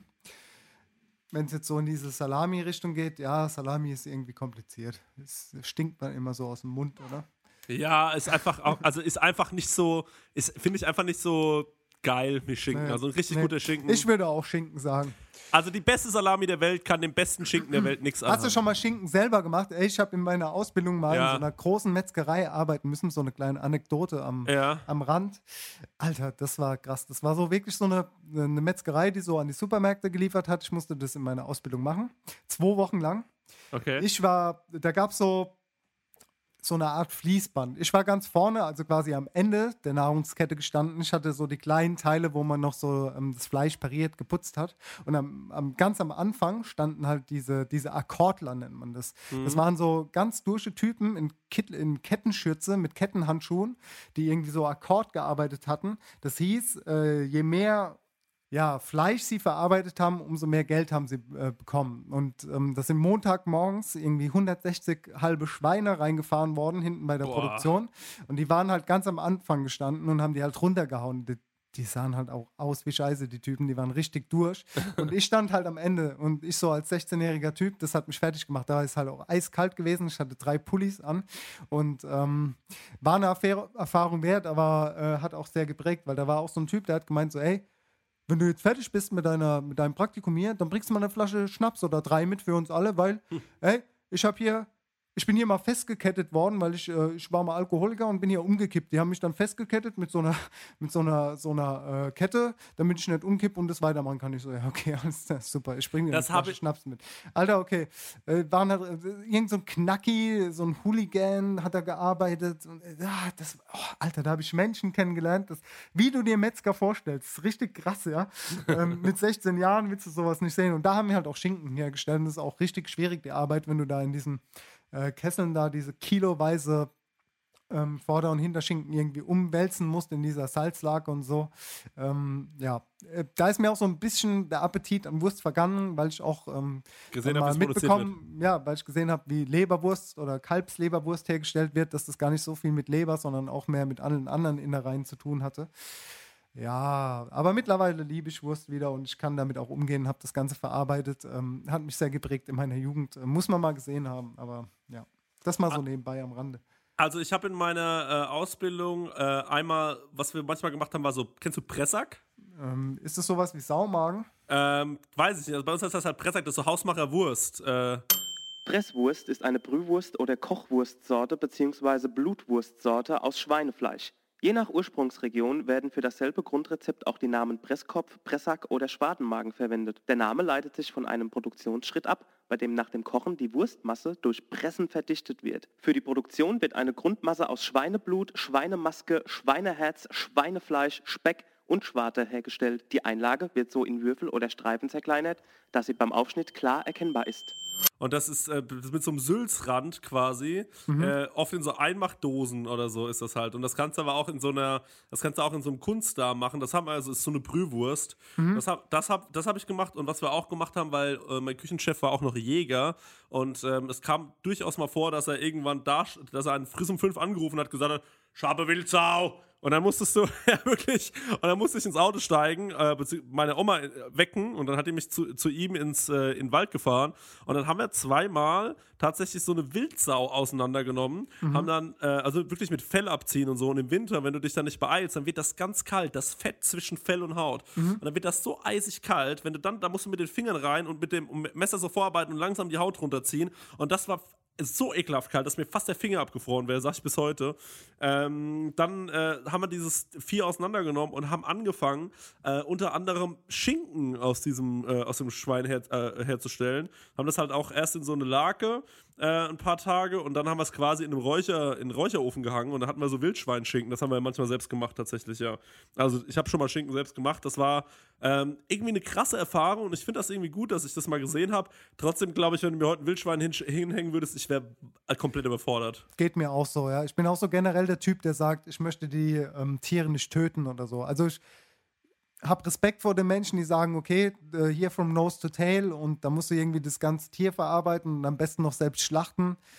Aber ich persönlich aus ethischen Gründen möchte die Tiere nicht töten. Also so beim Hummer oder einem Flusskrebs, okay, mein Gott, da kann ich noch mit leben. Die haben nicht so große Augen und gucken mich an mit ihren coolen Augen. Aber so, selbst bei einem Hasen oder bei einem Huhn wird es bei mir schon anfangen, sagen, da würde ich sagen, ey, sorry, macht das lieber jemand anderes. Ich bin Pazifist so, ich habe auch Zivildienst gemacht, ich war nicht beim Bund so, weißt du. ähm, ich brauche diese, diese Tötungsmaßnahme nicht. Ich bin niemand, der irgendwie sagt, ähm, ein Stück Fleisch ist ein Stück Fleisch und da hat kein lebendes Tier hinter ges- gesteckt, aber töten selbst möchte ich einfach nicht. Finde ist, nicht aber so mein, gut- ist nicht so mein Ding. Ja, finde aber gut, wenn das ins Gewissen aller öfter mal gerufen wird und zwar nicht durch irgendwelche nervigen Facebook-Posts von Veganern, genau. sondern von, ähm, von in Sachen Aufklärung, auch im schulischen Bereich, dass man einfach sagt, okay Leute, schaut mal her, ähm, so und so ähm, geht das eigentlich vonstatten mit den Tieren und das ist eigentlich das, was ihr jeden Tag kauft und auch manchmal dann einfach wegschmeißt, weil ihr gerade keinen Bock drauf habt oder sonst Genau, irgendwas. das sollte man nie vergessen, ja. ja. Das ist, äh, das ist ganz, ganz äh, oft so, dass ich mich da sehr, sehr ärgere. Also wenn, äh, wenn, also wenn pflanzliches, äh, wenn pflanzliches Produkt weggeworfen wird, ja, okay, nervig, klar, weil Essen wegwerfen ist immer doof, aber wenn es halt tierische Produkte sind, dann nervt mich das besonders. Ähm, ich habe noch eine Frage, ähm, die ist jetzt von Instagram, weil ich glaube, wir sind durch mit, den, ähm, mit der schnellen Runde. Genau. Äh, Guilty Pleasures, wenn es ums Essen, Kochen geht. Das habe ich schon mal erzählt. Ich steig direkt mal ein, dann kannst du dir schon mal überlegen, was dein Guilty Pleasure ist. Ähm, wenn es ums Kochen geht, ähm, ja, weiß ich jetzt, fällt mir gerade gar nichts ein. Aber wenn es ums Essen geht, ganz klar, wenn ich lange auf der Autobahn unterwegs bin, fahre ich raus, hole mir so eine Bockwurst aus so einem Köcher mit so einem Brötchen und dann fetze ich mir die rein und finde das auch noch geil. Und dann habe ich diese Wurst in der Hand und ich habe wirklich, meine Ex-Freundin hat mich mal so angewidert angeschaut, dass ich wirklich dachte, die steigt an den nächsten Raster aus und sagt, ey, ganz ehrlich, Alter, such, such dir eine andere Asoziale, mit der du die Scheiße machen kannst, weil sie halt Vegetarierin, das ganze Auto nach Wurst gerochen. und ich diese Bockwurst gefressen, die halt einfach schon seit Stunden in diesem Köcher lag, die sich ja dann auch da wahrscheinlich irgendwie so selbst weiter also selbst, also ich glaube, die wachsen darin auch. Ich bin mir gar nicht sicher, weil es ist wie so ein Feuchtbiotop. Also das ist wirklich, also das ist, ist schon assi, aber das, da stehe ich drauf tatsächlich. Diese Bockwurst aus dem Köcher, wenn ich mal richtig Bock habe, dann ziehe ich mir die rein. Deswegen heißt die auch Bockwurst tatsächlich, ja. Und du? Ja, mein Guilty Pleasure habe ich vorhin schon genannt. Das ist tatsächlich der Döner-Teller. Stimmt, ja. Ja, Ja, ja, hier schön mit Zitrone und Sriracha zu Hause, to go, vorm Fernsehen. ähm, das, äh, ja, gönne ich mir dann auch mal. Aber sagt niemand weiter, ich habe damit nichts zu tun. Dann fragt ähm, Elozzo, Meinung zu diesen ganzen Internet-Fancy-Food-Blogs à la Tasty. Ist das Werbung für das Kochen an sich oder nur die Abtötung jedes Geschmacks mit Unmengen an Speck und Käse? Ja, Foodblogger an sich ist auch ein Thema, das wir mal ähm, noch intensiver behandeln können. Ähm, dieses Tasty ist ja meiner Meinung nach was, was irgendwie ganz schnell gefilmt worden ist, quasi von 0 auf 100 siehst du, wie ein Gericht entsteht. Ähm, Finde ich für jetzt Hobbyköche in Ordnung. Wenn es jetzt mit Käse und Speck überlagert ist, muss sich jeder seine Gedanken selbst drüber machen, ob er das jetzt essen, essen möchte oder nicht. Also ob es gesund ist oder nicht. Aber die haben, glaube ich, auch mal ein paar ähm, ganz ähm, okay Rezepte dabei. Warum nicht? Also Foodblogger an sich, wie gesagt, behandeln wir nochmal separat. Tasty jetzt, äh, ja, bild dir deine Meinung. Also, dann hole ich jetzt mal ganz kurz aus.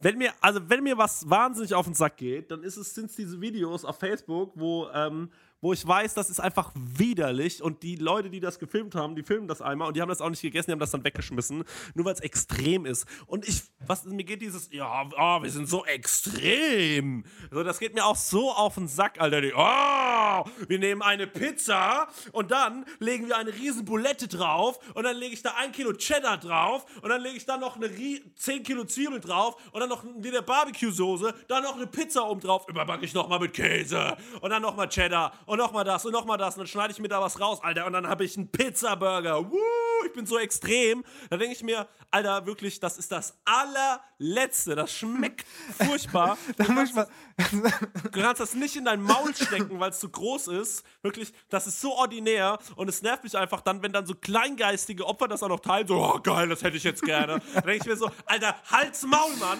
Das kannst du überhaupt nicht essen. So. Du kriegst danach, du, du liegst direkt mit Arterienverschmutzung, äh, hier Dings, Verfettung auf dem Boden und wirst einfach abkacken. Das ist so ekelhaft. Und, dann, und es hört einfach nicht auf, weil mal ganz kurz. Und dann gibt es noch so Leute, die schieben sich solche Donuts, nehmen Donuts, bepinseln die mit Fett, legen die unter so einen Kontaktgrill, frittieren die nochmal schön, dann nehmen die das, schmieren da Nutella drauf bis zum Get No Marshmallows rein und dann fressen die es und so, oh, geil. Und denke ich mir so, nein, Alter, das ist nicht geil, das ist einfach nur tot.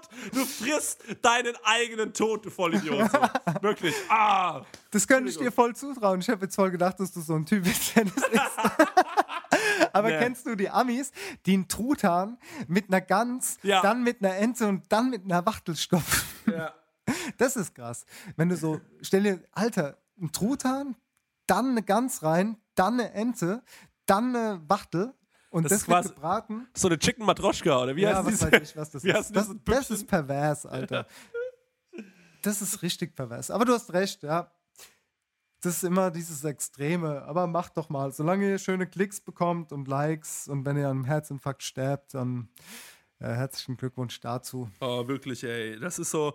Und ich finde es auch ordinär, übrigens, das muss ich auch noch sagen, wenn man sich in ein Steakhouse setzt und sagt, ich hätte gern 800 Gramm Steak. Wo ich mir so denke, Alter, warum, Digga? Warum willst du ein 800 Gramm Steak essen? Bist du wahnsinnig oder was? Weißt du, was Ja, ich meine? gen genauso wie diese verfickten XXL-Restaurants. Oh, Alter, Das braucht, auch, das braucht auch kein Mensch. Ey, bitte geht nicht dahin, unterstützt es nicht, weil ihr schafft es niemals zu essen. Ja. Und die Qualität ist eh für den Arsch. Aber gut, wenn ihr das wollt. Aber bei diesen 800 Gramm Steaks, sag ich dir ganz ehrlich, das sind halt auch ganz oft diese Player-Typen, die gehen dann so zu 15 mit fünf Jungs und, jeder will sich so überbieten und sagen, so, ich esse 800 Gramm, was kostet das Filet für 800, mit 800 Gramm? Ja, es kostet 160, oh ja, nehme ich, Alter, geil, ey. So, und dann fühlen die sich mega nice und fressen das und denken so, ah, ich bin so ein Kerl. Und dann denke ich mir so, nein, du bist echt ein Spaß, Alter, weil 800 Gramm Fleisch ist einfach too much, Digga. Warum isst du nicht weniger und dafür gibst du ein bisschen mehr Geld aus? Ach, keine Ahnung, fick dich ins... Äh, Entschuldigung, Entschuldigung, ich... Das Jetzt hab sind wir wieder. ich hab Jetzt- mich so jetzt artet zusammengerissen. wieder aus. Wir, so wir müssen Schluss machen. Wir müssen Schluss machen. Sonst wird es wieder zu. Jetzt, sonst müssen wir piepen oder das äh, Action Bronson Horn rausholen. ähm, wir machen weiter. Schöne Überleitung. Wir sind machen schon fünf Minuten mit- drüber, aber wir haben. Ja, äh, wir ja. sind schon wieder drüber. Ja, wir, Willst du noch eine Frage hören? ja, komm, hau noch eine raus, weil wir so gut drin sind. Okay, ein Foodtrend, den ihr absolut nicht verstehen könnt. Hast du einen? Ja, ich habe einen tatsächlich, äh, den ich absolut nicht verstehen kann. Und das ist Huel. Nein, Quatsch. äh, so ein Foodtrend, der mir voll auf den Sack geht, ist halt auch gerade, dass jetzt äh, jeder Spastmann, der müssen. Oh, Entschuldigung. Jetzt werde ich so ausfällig. Jetzt habe ich mich so zusammengerissen, dass jeder Typ meint, er müsste jetzt einen Burgerladen aufmachen und sich, äh, nur weil er also vorher im Tattoo-Studio gearbeitet hat und äh, gemerkt hat, dass das gerade ganz gut läuft, macht er auch einen Burgerladen auf. Ich mag Burgerläden, die sehr gut sind, aber immer häufiger gibt es jetzt Burgerläden, die überall aufgemacht werden, die richtig scheiße ähm, sind und das echt nur eine billige Kopie ist von einem anderen guten Burgerladen. Wir haben in Frankfurt das What's Beef, die machen wirklich ein sagenhaftes Instagram-Marketing, das muss man auch mal sagen. Also, das gehört natürlich auch zum Job. Was die da treiben, ist richtig professionell. Die haben dann einen guten Laden hingebaut, sieht richtig schick aus, ist so ein bisschen die Mischung aus Hip-Hop, das da drin läuft, äh, ähm, in Verbindung mit Burger und das funktioniert einfach so, das ist so ein schlüssiges Ding, wirklich. Kann ich jedem empfehlen in Frankfurt, geht da mal hin. Ich weiß, ist ein bisschen plakativ und alles ziemlich so auf ähm, Instagram ausgerichtet, aber wenn ihr damit kein Problem habt, der Burger ist gut und da gibt es auch diese Milkshakes, das sind übrigens auch so Fettbomben, die kann man sich zu dritt mal teilen. Ähm, so ein Ding. Ansonsten hat es ja 4000 Kalorien. Das ist ja alle, also es ist ja unmenschlich, das allein zu saufen. Das Ding ist aber, dass wir jetzt in Aschaffenburg auch so einen Laden haben, der hat das gleiche versucht wie What's Beef, aber halt in Scheiße. Drin der Laden mega hässlich eingerichtet, sieht aus wie eine Pizzeria. Also war früher mal eine Pizzeria, haben sie dann übernommen, haben kaum was renoviert und haben gemeint, sie könnten jetzt den großen Burgerladen aufmachen. Und weißt du, wie die sich genannt haben, Dennis? Nee, sag's mir. Aschaffenburger.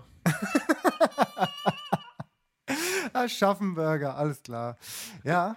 Ich glaube es manchmal nicht. Und dann haben die auch so ein, äh, so ein aggressives Marketing gemacht und der Laden ist immer leer, wenn ich da vorbeilaufe. Entschuldigung, falls ihr das jetzt hört, liebes Aschaffenburger, vielleicht macht ihr ja einen tollen Burger.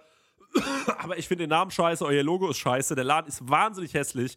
Mehr kann ich dazu gar nicht sagen. So, Entschuldigung. Also ich bin da jetzt raus. Äh, das ist mein Foodtrend. Was mir in letzter Zeit mega äh, oft auffällt, ist, dass es viel zu oft Leute gibt, die jetzt einen Burgerladen aufmachen oder wieder Gastronomie machen, weil sie das gerade irgendwie cool finden oder so. Und ich war auch, ich war auch in Hamburg, äh, ähm, auf dem Hamburger Berg, war ich beim Typen in der Bar drin, der hatte noch, Ko der hatte noch das Koks an der Oberlippe kleben. Das ist nicht, das ist nicht gelogen.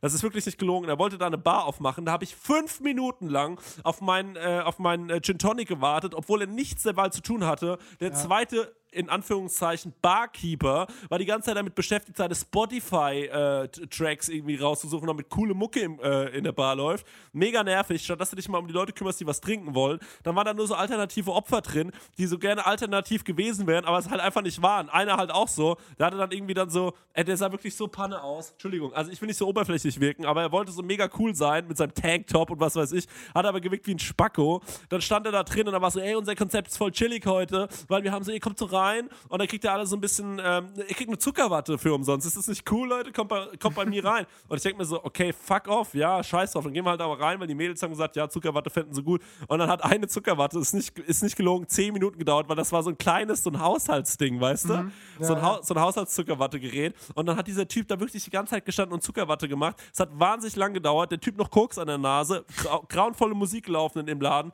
Also wirklich, macht gerne Gastronomie, wenn ihr davon was versteht und ähm, das euer Traum ist, könnt ihr das vielleicht auch autodidaktisch machen, aber nicht, weil ihr es irgendwie gerade cool findet oder eure Eltern das euch halt finanzieren, ihr eh nicht wisst, was ihr machen sollt, dann lasst es bitte. So, weil es nervt mich nur, wenn irgendwie die ganzen ähm, dann ist lieber der Laden sechs Jahre leer und es ist gar nichts drin, als dass der Aschaffenburger noch eine Zweitfiliale aufmacht. Wirklich, naja, gut. Jetzt habe ich dir ziemlich viel Zeit gelassen. Jetzt kannst du wahrscheinlich auch noch was sagen, was dich stört, irgendein aktueller Foodtrend. Ja, ich habe einen Foodtrend, der mir richtig auf die Eier geht und das ist dieser Einhorn-Foodtrend. Das was? irgendwie, das, ja, kennst du das nicht? Nee. Also mittlerweile sind ja Einhörner sehr beliebt. Ähm, das heißt, du kannst jetzt irgendwie Einhornwurst und Einhorn-Ketchup kaufen und Einhorn-Süßigkeiten und Einhorn-Kondome äh, und Einhorn, was weiß ich alles mit Einhörnern. Und das ist äh, was, was ich nicht so ganz nachvollziehen kann. Ich meine, das letzte Einhorn, das ist, äh, den Zeichentrickfilm habe ich sehr gerne geguckt, ja. Und Einhörner haben ja auch irgendwas äh, Mystisches, aber so Ich bin auch ein Einhorn. Aber so ein Einhorn. Äh, okay, du bist auch ein Einhorn. Aber so ein Einhorn, oh aber so ein Einhorn Glitzer-Ketchup und eine Einhornwurst, die irgendwie pink ist, äh, Einhornseife, dies, das, das ist so ein Trend, den ich nicht nachvollziehen kann. Ähm, äh, bitte, liebe Mädels zwischen 14 und 17, ähm, vergesst es ganz schnell, sucht euch einen anderen Trend. Äh, wir lassen die Einhörner Einhörner sein und es gibt sowieso nur ein Einhorn weil äh, das das Letzte ist, aber macht bitte keine Wurst aus Einhörnern. Liebe, Mädel, liebe, Mädels ab, liebe Mädels ab 17, wenn ihr mal ein richtiges Einhorn sehen wollt, dann kommt ihr mal zu mir. ja, FSK oh 18. Bei der Boom, bei der Bang. Count Schluck, der Podcast.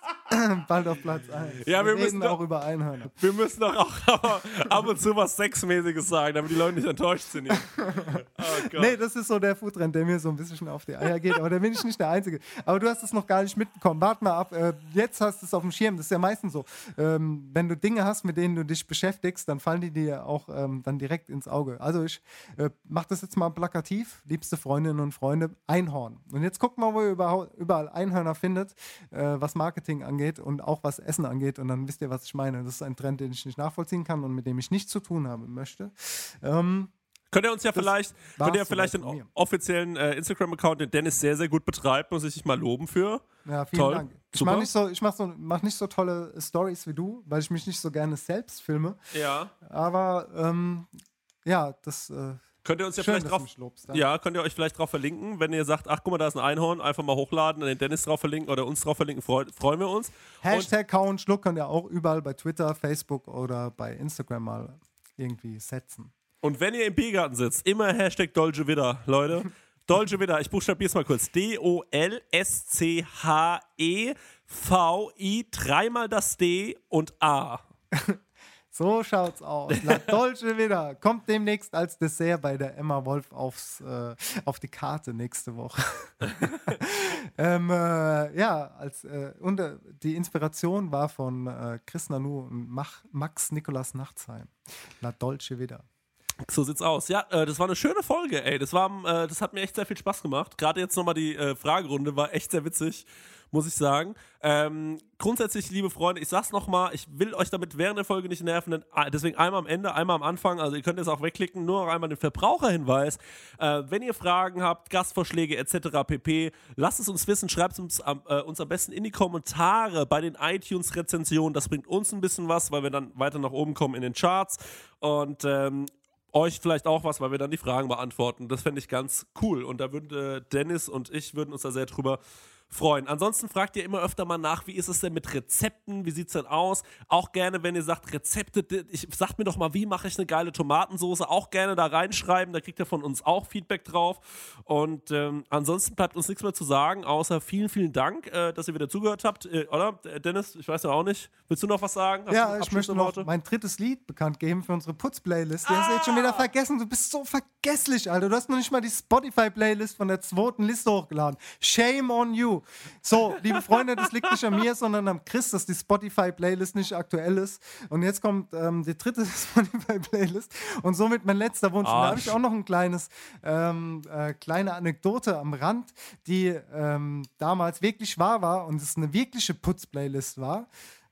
Und zwar hatten wir um 17 Uhr zwei Lieder immer laufen. Deswegen kommen jetzt auch noch zwei Lieder rein. Das eine Lied war von den Proclaimers, ähm, 500 Miles, also I'm Gonna Be, und von Rupert Holmes Escape, The Pina Colada Song. Ich habe den um 17 Uhr angeschmissen und dann wusste jeder im Team, okay, es ist 17 Uhr, Posten aufräumen und putzen. Und die beiden Lieden, Lieder liefen eine Stunde nonstop. Immer weißt- wieder, immer wieder in Wiederholung. Die zwei Lieder, eine Stunde jeden Tag. 500 Miles und äh, der Pina Colada Song. Jetzt, wenn du, wenn du zum sagst, der Putzen, Pin wirklich, zum Putzen. Geil. Das, ist, war, das war irgendwie auch witzig, aber irgendwie, wenn du im Nervig. Stress warst, ging es ja auch richtig auf die Eier, wenn der Pina Colada Song kam. Ja. Aber weißt du eigentlich, um was es geht im Pina Colada Song? Ja, um, um eine Ex-Frau, oder? Ja, es ist äh, so, dass er quasi ähm, schreibt einen Brief, wo er sagt, so, ich bin nicht mehr glücklich in meiner Beziehung und ich hätte Genau. gerne, gerne eine Frau, mit der ich das und das machen kann. Und dann kriegt er einen Brief zurück von einer, sagt, ey, mir geht's genauso und ich hätte gerne auch einen Typen, mit dem ich das und das machen kann. Und am Ende finden sie raus, dass sie schon die ganze Zeit miteinander verheiratet waren und sich das einfach nur nicht erzählt haben. Es ist ein wahnsinnig romantischer Song eigentlich. Und ich liebe auch diesen Song tatsächlich. Ich liebe den. Es ist gut, dass du den drin hast. Danke dir. Kennst du 500 Miles? Ja, den kennt, kennt ja jeder aus How I Met Your Mother auch, ne? Das ist ja dieser. Ich habe nie How I Met Your Mother geguckt. Ja, das. das ja. Oh, one, one, 500 miles. miles. Ja, der, ne? 500 more. Ja. Nee, kenn ich nicht. Da. Da, da, da, da. Ja, sehr schön. Gut, das sind meine zwei Lieder. Das heißt, die Liste wird voller, was ja auch schön ist für euch, damit ihr mehr Lieder drin habt. So, Chris, was ist dein dritter? Mein äh, dritter Song ist von Jamiroquai, der Song Cloud 9. Auf den ich Yeah, der ist geil. nice. Geil. Gut. Alles klar, dann war's es jetzt, oder habe ich noch was vergessen? Nee, das Entschuldigung. war's. Wir sind eh schon Entschuldigung. drüber, ne? Ging wieder Weißt du- zwei Stunden lang, ey. Ähm, schön. Naja, ähm, Entschuldigung, äh, Daniel, dass du das wieder alles schneiden musst. Sehr großes. Sorry. Ja, endlich ist die Scheiße rum. Und jetzt habe ich nochmal aufgestoßen. Also, tschüss auch an Carsten, äh, liebe Freunde. Bis nächstes Mal. Ciao, ciao. Tschüss, bis in zwei Wochen. Wir lieben euch. Kau und Schluck, der Gastro-Podcast. Wir sind draußen. Shalom.